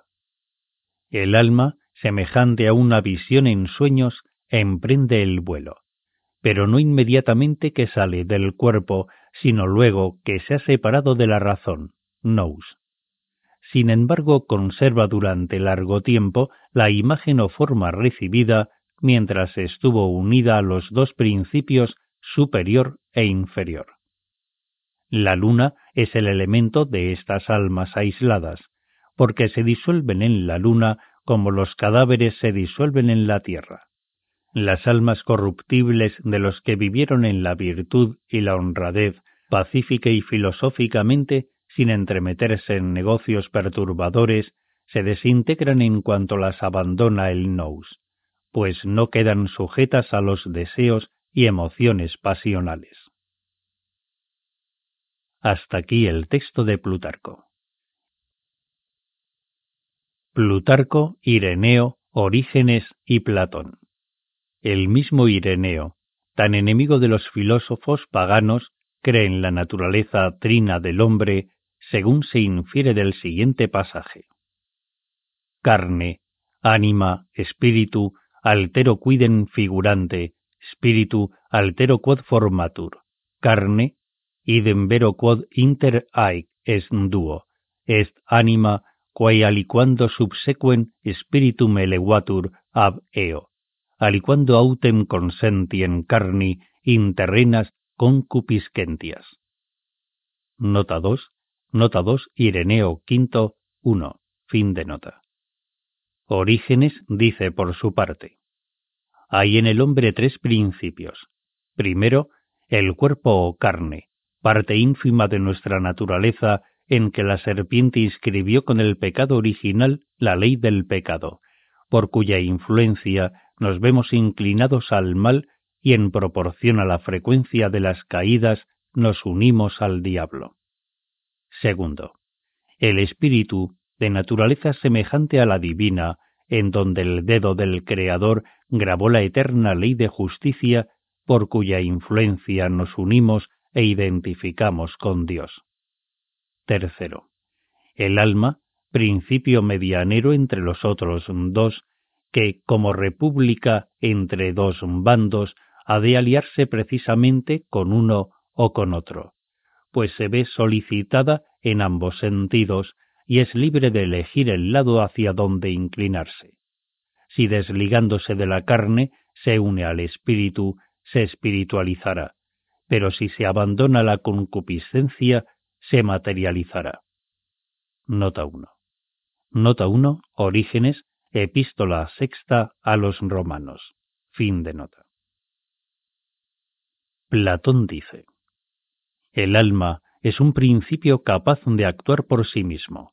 Es anterior a todas las cosas porque fue engendrada antes del cuerpo, y de conformidad con la naturaleza dirige, mueve y gobierna el cuerpo. El alma alienta en todo cuanto se mueve, y también alienta en los cielos. Por lo tanto, el alma dirige todas las cosas en tierra, mar y cielos por sus propias actuaciones, que son querer, considerar, cuidar, consultar, opinar, alegrarse, apesadumbrarse, confiar, temer, odiar, amar, juntamente con todos aquellos movimientos primarios que a estos otros acompañan. El alma es una diosa y aliada con el nous, que es un dios, disciplina correcta y felizmente todas las cosas. Pero si se alía con annoya, obra contrariamente en todo. Nota 2. Nota 2. Platón. Leyes décimo. Fin de nota. La escuela platónica coincidía con la budista en considerar negativa o inactiva la esencia no manifestada. El mismo criterio regía en el concepto de la aniquilación. Según la escuela budista, cuando el espíritu llega al nirvana, pierde la existencia, pero conserva la esencia, es decir, deja de manifestarse objetivamente, pero sin detrimento de la subjetividad. Este concepto equivale a la nada absoluta desde el punto de vista objetivo, pero desde el punto de vista subjetivo resulta como nada perceptible por los sentidos. Estas citas, aunque algo prolijas, eran necesarias para demostrar con mayor eficacia que toda otra argumentación la coincidencia de las antiguas escuelas filosóficas con las enseñanzas de algunos padres de la Iglesia, a pesar de que, según dice Labuley respecto de Gautama, no estuvieran iluminadas por la luz de la revelación. El hinduismo precursor del cristianismo. Sin embargo, tanto la filosofía griega como la teología cristiana deben al budismo y al hinduismo sus elevados conceptos sobre el alma, el espíritu y la incognoscible divinidad. No es pues extraño que los maniqueos, al advertir la identidad de las doctrinas budistas y cristiana, tuvieran a Jesús por reencarnación de Gautama e identificaran a Cristo con Manu. Nota 1. Nota 1. Neander, Historia de la Iglesia I, 817. Fin de nota. Jesús exponía las antiguas enseñanzas hinduistas al predicar la necesidad de apartarse del mundo y sus vanidades para entrar en el reino de los cielos, nirvana, donde no se casarán los hombres ni las mujeres serán dadas en matrimonio, sino que vivirán como los ángeles. Por otra parte, Pitágoras también siguió la doctrina de Gautama al afirmar la identidad esencial del espíritu humano con Dios, y que para unirse al espíritu había de pasar el alma por sucesivos estados. Notados, durante cuyo proceso el zumos volvía a la tierra y se separaba el fren. Notados. Los rupa locas del budismo. Fin de nota. Así es que la metempsicosis de Pitágoras, debidamente interpretada, era una serie de estados de experiencia y prueba disciplinaria con descansos en los refugios celestes. Nota 3. Para educir la mente concreta y desligar al nous del fren. Nota 4. Nota 3. Llamados siones por los budistas. Maitreya, el futuro salvador, descenderá la tierra desde el más elevado Sion. También ha de venir de Sion el libertador cristiano. Véase Epístola de San Pablo a los Romanos, undécimo veintiséis. Fin de nota. Nota 4. El alma, equivalente en concepto al Vinanaskandaya de los budistas, o principio que se nutre del karma y de los eskandas o residuos kármicos. Fin de nota. Los escandas o residuos kármicos personifican metafísicamente las buenas o malas acciones que encarnan, por decirlo así, en un cuerpo sutil. Nota 1. Que refleja el carácter moral del hombre durante su vida terrena. Nota 1. El cuerpo astral según los cabalistas. Fin de nota. La conciencia individual ahankara, robustecida por la acción, es indestructible, pues como emanada de la conciencia divina, soplo de Dios, no puede morir. De aquí los sufrimientos del hombre en cada encarnación, hasta que desecha todo pensamiento, deseo y pasión terrestres. Vemos, pues, que los cuatro misterios de la doctrina budista han sido tan torcidamente interpretados como la sabiduría que alude San Pablo al decir. Esto no obstante, entre los perfectos hablamos sabiduría, la que está encubierta, la que no conoció ninguno de los príncipes de este siglo. Nota 2. Nota 2, Primera Corintios, segundo, 6, 7, 8. Fin de nota. El cuarto grado del Edhyana budista, el fruto del Samadhi, que conduce a la suprema perfección, Vikondam tampoco fue interpretado correctamente por los orientalistas, a pesar de que Birnuf traduce con acierto la palabra Vikondam por perfeccionado. Nota 3. Nota 3. Birnuf, el loto de la buena ley. Página 806. Fin de nota. Al definir la condición de Edjana dice Saint-Hilaire. Cuando el asceta alcanza el cuarto grado, ya no experimenta ni el más leve sentimiento de beatitud, porque pierde toda memoria y queda impasible por su vecindad al nirvana. Sin embargo, esta absoluta impasibilidad no le impide al asceta ser en aquel mismo momento omnisciente ni de tener mágico poder, en lo cual vemos una flagrante contradicción que a los budistas les tiene tan sin cuidado como las demás en que incurren. Nota 4. Nota 4. Seniler del budismo. 95. Fin de nota. Verdaderamente no hay tales contradicciones, y mal está suponerlas en las religiones de otros países cuando, aparte de las tres ramas, romana, protestante y ortodoxa, en que se dividió el cristianismo, menudean curiosamente las sectas. Errores de los orientalistas. En prueba de que el budismo no se contradice en el punto señalado por Seniler, tenemos que los monjes budistas y el apóstol San Pablo coinciden en la expresión del mismo concepto. Dice San Pablo, por si de alguna manera puedo llegar a la resurrección de entre los muertos, no que la haya alcanzado ya, o que sea ya perfecto. Nota 1. Nota 1, Filipenses 3, 11, 12. Fin de nota.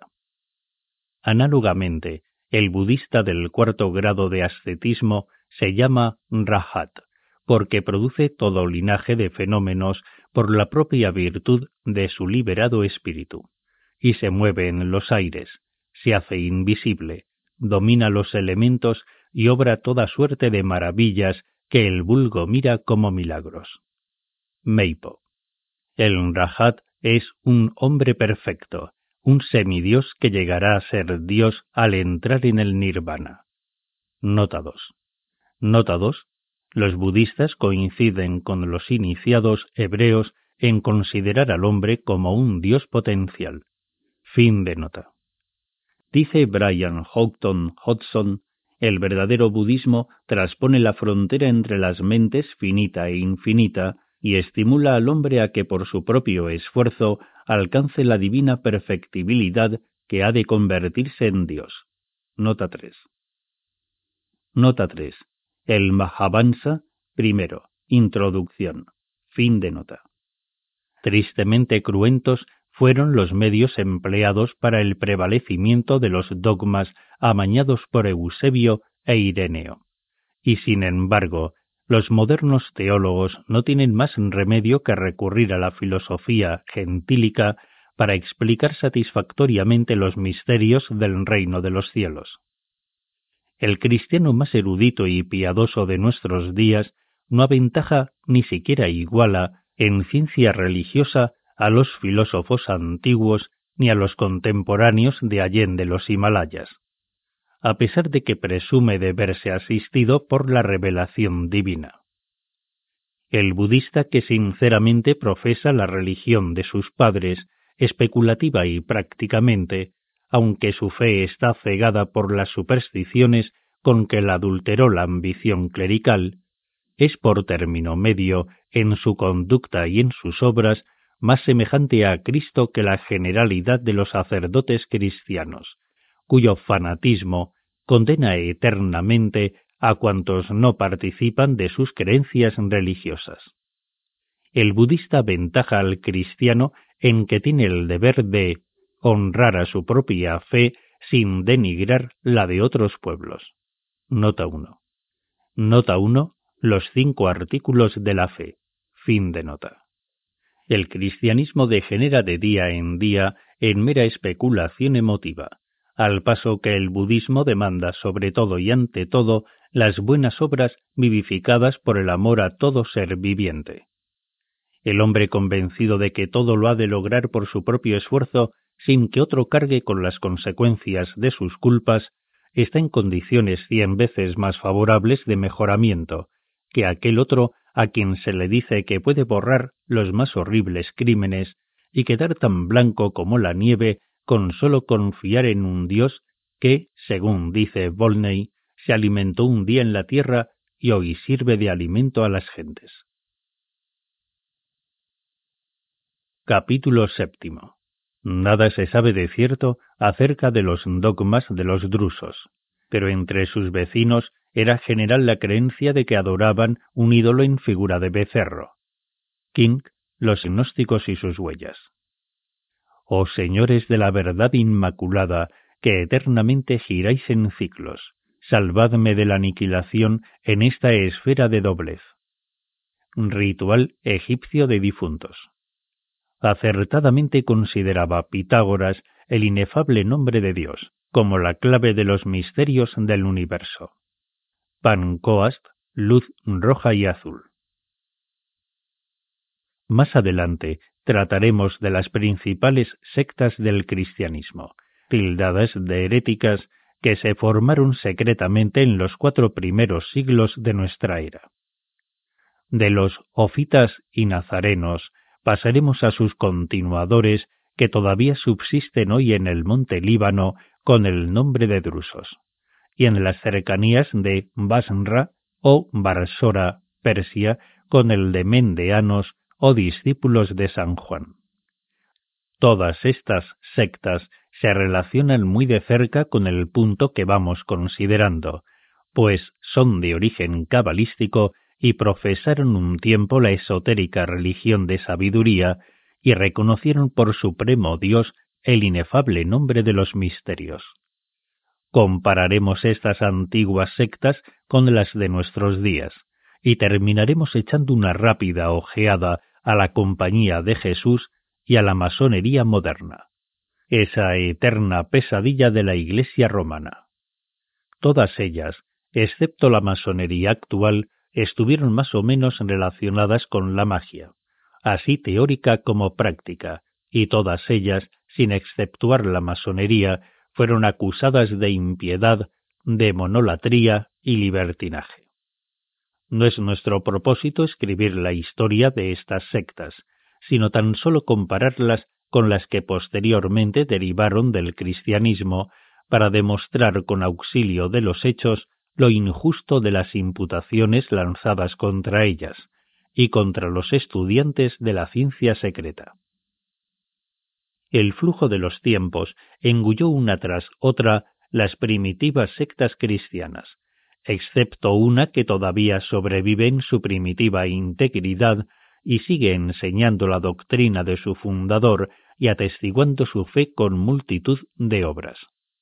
Las movedizas arenas en que se agostaron los demás vástagos del cristianismo fueron terreno de firme raigambre para la secta a que nos referimos.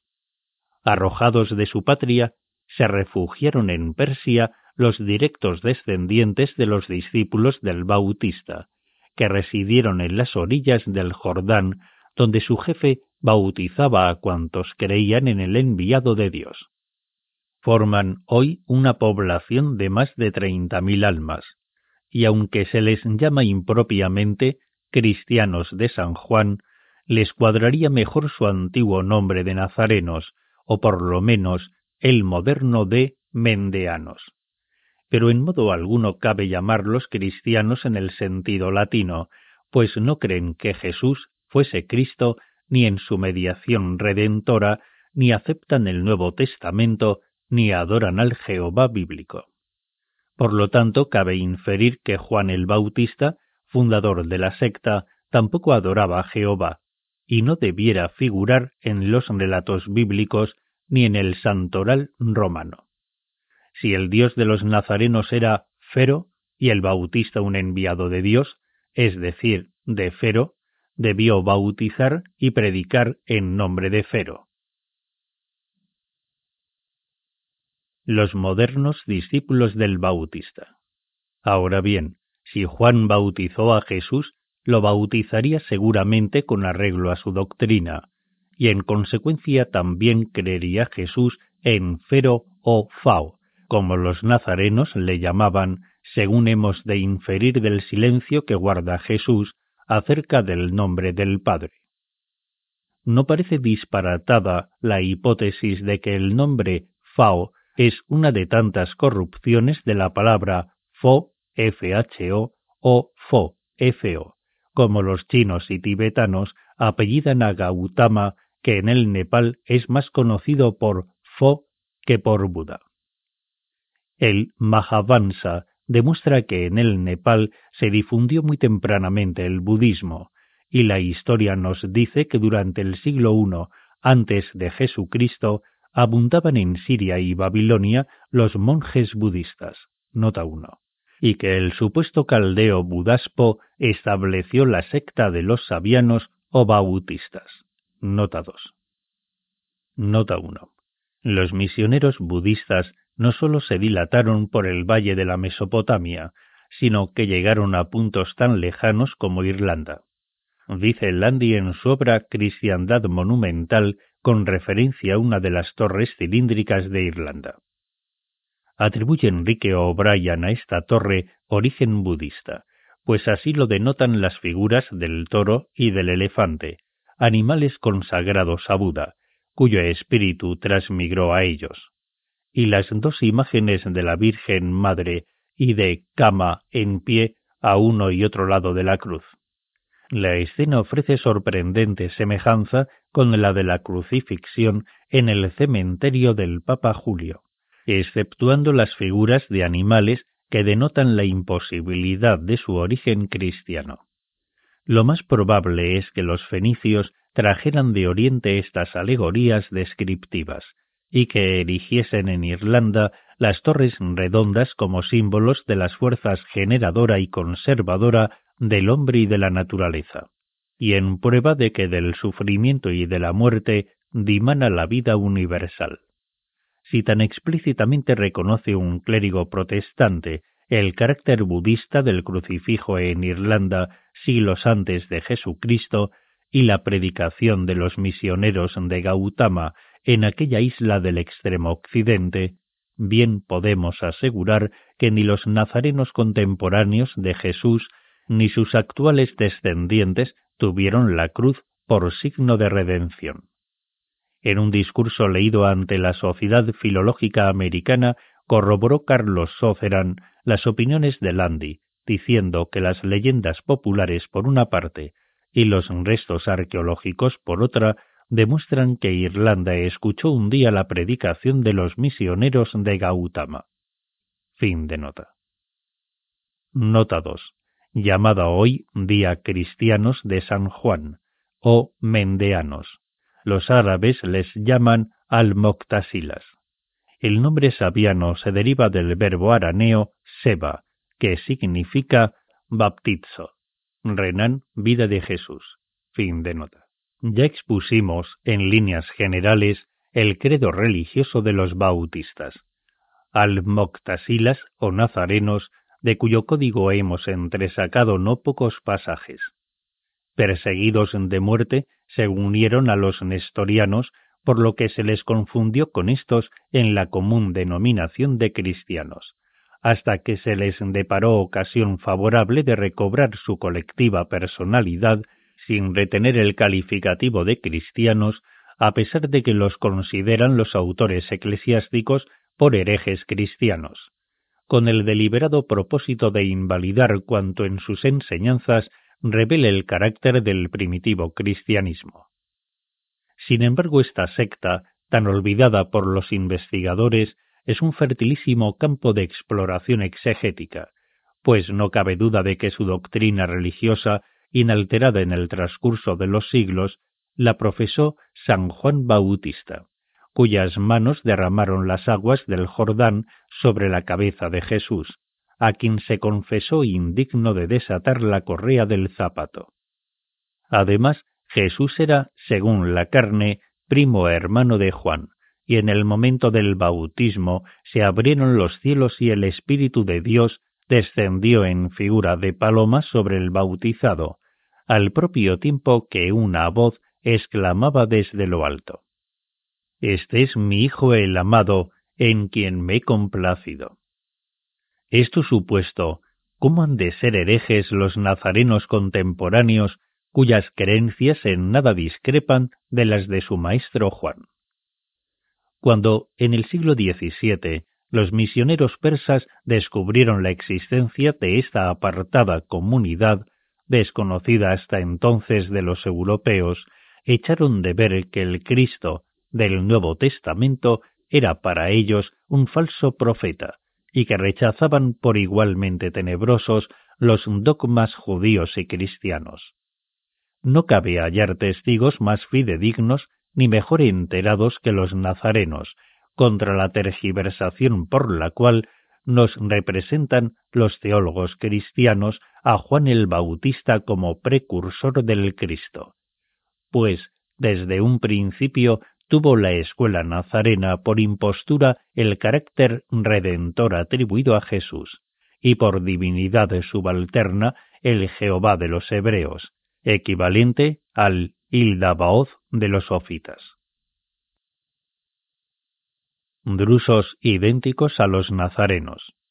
Mal día será para el cristianismo aquel en que un valeroso y sincero investigador recabe de los jefes nazarenos licencia para traducir sus libros secretos y compilar sus venerables tradiciones, pues se equivocan los eruditos al suponer que la literatura sagrada de los nazarenos no pasa de cuatro tratados didácticos y el código que por obligación han de leer todos los domingos a puesta de sol. Esta investigación de la verdad nos lleva por sendas muy apartadas para evitar los obstáculos con que la astucia clerical entorpece los pasos de quien por las ordinarias vías trata de indagar el origen de las ideas religiosas. El cristianismo dogmático quedó en tela de juicio desde que la ciencia tuvo alientos bastantes para acusarlo públicamente, según vamos viendo en esta obra. ¿Qué hay de verdad en la teología dogmática? ¿Cuál en su primitivo origen? ¿Qué sectas la transmitieron? Para responder es preciso bosquejar la historia de la religión de sabiduría en su paso a través de todas las modalidades confesionales del mundo, porque entraña sin adulteración la doctrina secreta que es la verdad. Aunque nuestros estudios de investigación nos lleven de unos asuntos a otros tenemos motivo fundado para comparar críticamente dos sectas distantes en el orden cronológico, pues conviene recordar que el principal objeto de esta obra es el análisis de los sistemas religiosos y la indagación de sus orígenes. El mayor impedimento en esta labor nos lo opone la Iglesia romana, en cuyos ocultos fundamentos hemos de ahondar para descubrir la férrea trabazón en que apoyó sus hoy vacilantes pasos. Empecemos por analizar las doctrinas de los ofitas, nazarenos y drusos, cuyos diagramas discreparán de las falaces disquisiciones de Ireneo, Teodoreto y Epifanio, con mayor motivo por estar apoyados en las doctrinas de algunos cabalistas íntimamente relacionados con los misteriosos drusos del Líbano. Los ocalos de Siria o espiritualistas, como también se les llama, poseen gran copia de manuscritos antiguos que corroboran nuestras aseveraciones en la materia que vamos considerando. El diagrama ofita considera a Vitos o a Abismo como emanación femenina y le asigna funciones equivalentes a las del pleroma agnóstico aunque en región más elevada, mientras que el expuesto por los padres de la Iglesia atribuye a Vitos la significación de causa primera. Como en el sistema cabalístico, simboliza a Vitos el infinito e ilimitado caos, cuyas tinieblas velan el primario y desconocido motor de todas las cosas. Es idéntico concepto al de Shekinah, que vela a Ensop. El nombre de grafía griega, Iao, Iao, señala el punto donde se presume que reside el desconocido, y alrededor de este nombre se lee la inscripción Zemec Eilam Abraxas, el eterno sol Abraxas. Nota 1. Nota 1. El espiritual y céntrico sol de los cabalistas representado en algunos diagramas por el círculo de Tiferet. Fin de nota. Del insondable abismo surgen unas espirales dispuestas en círculo que simbolizan el ciclo máximo, Kiklox, compuesto de otros menores.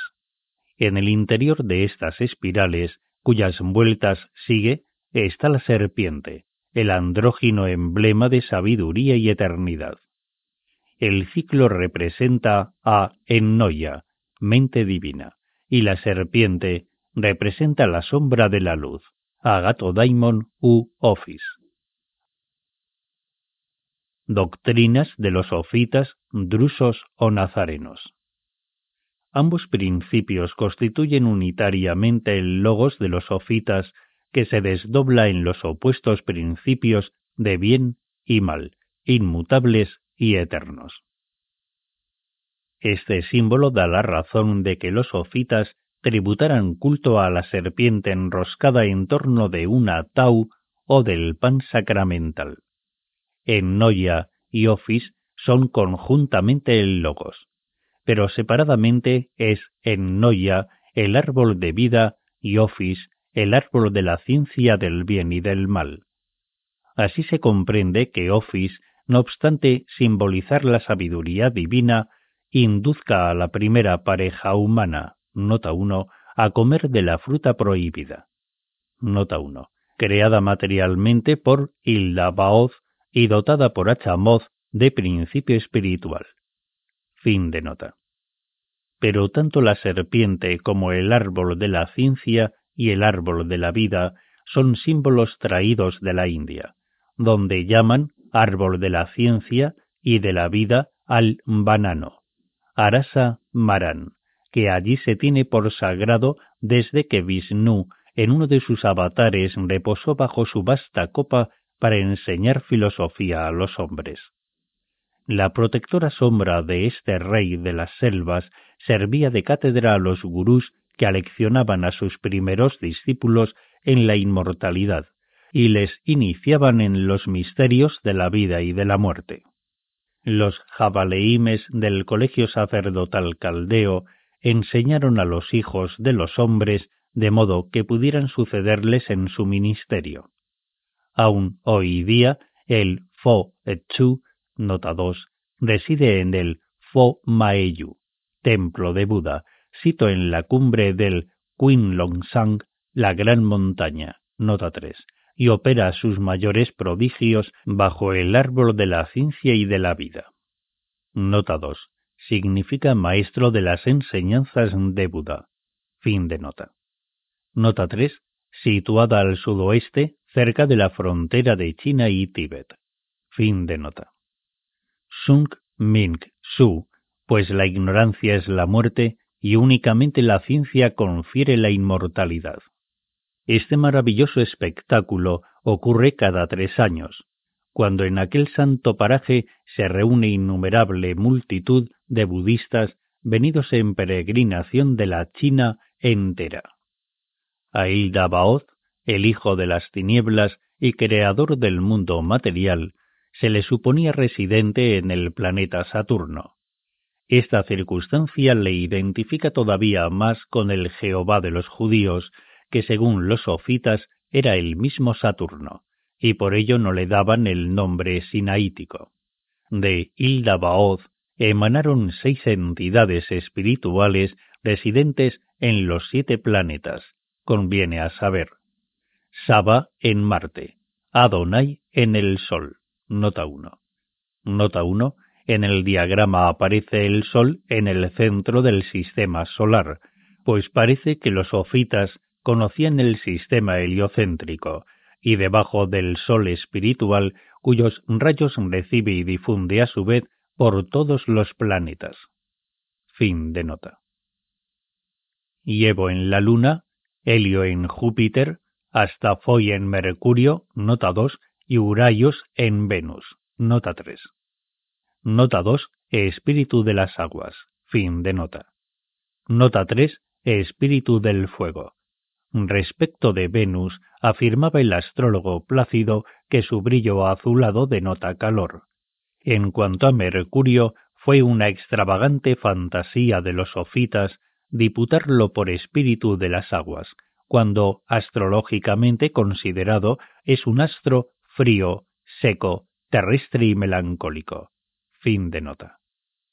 Estos siete planetas son, según el sistema Ofita, idénticos en naturaleza y funciones a los Sapta Loka, siete lugares de los hinduistas, es decir, las siete esferas de los mundos superior e inferior, equivalentes a las siete esferas cabalísticas, aunque para los sofitas son esferas inferiores. Los monogramas de estos planetas agnósticos son los mismos de los budistas con leves diferencias respecto de las ordinarias mansiones astrológicas. En las notas explicativas que acompañan al diagrama aparecen frecuentemente los nombres de Cirentio, discípulo de Simón el Mago, Menander, Parcha, nota 4, y otros gnósticos que no citan los padres de la Iglesia. Nota 4. Parcha es sinónimo de Fero, según Norberg lo traduce en su onomásticon al Código de los Nazarenos. En La vida de Manes, que Epifanio inserta en su obra Herejes, capítulo sexagésimo sexto, aparece un tal Parchus, sacerdote de Mitra y amigo del heresiarca Manes. Fin de nota. Por otra parte, el autor del diagrama reclama para su secta mayor antigüedad de la que se le atribuye, y para ello se funda en que sus antepasados construyeron los templos dracontianos aun los de más allá de las aguas magnas. Sistemas Ofita y Nazareno comparados. Dice además que el justo, portavoz o paraninfo del eterno Eón, Cristos, envió a sus discípulos por el mundo bajo la dual protección de Sige, el Logos, el silencio, y de Ofis, Agatoademon. El autor alude sin duda alguna a la expresión de Jesús, sed cautos como serpientes y cándidos como palomas. El diagrama representa a Ofis equivalentemente al egipcio Eknufis, Eknev o Dracontia, en figura de sierpe erguida sobre la cola con coronada y radiante cabeza de león, en cuyos rayos lleva las siete vocales griegas, una en cada rayo como símbolo de las siete esferas celestes. Esta representación es muy conocida de cuantos están familiarizados con las joyas agnósticas. Nota 1. Y está copiada de los libros de Hermes. Nota 1. Descritas en un tratado de magia del monarca egipcio Nechepsos. Las joyas de jaspe verde se consideraban como un poderoso amuleto, según menciona Galeno en su obra de SIMP.MED. Fin de nota. También es una modalidad de office el verbo que el Apocalipsis describe como semejante al Hijo del Hombre, con corona de siete estrellas. El diagrama nazareno es con leve alteración de nombres el mismo de los agnósticos, quienes indudablemente lo copiaron de aquel con añadidura de unas cuantas denominaciones entresacadas de los sistemas basildeano y valentiniano. Para mayor claridad expondremos sinópticamente ambos sistemas. Cuadro sinóptico. Nota de grabación. Este cuadro se ha dividido en secciones. Fin de nota de grabación.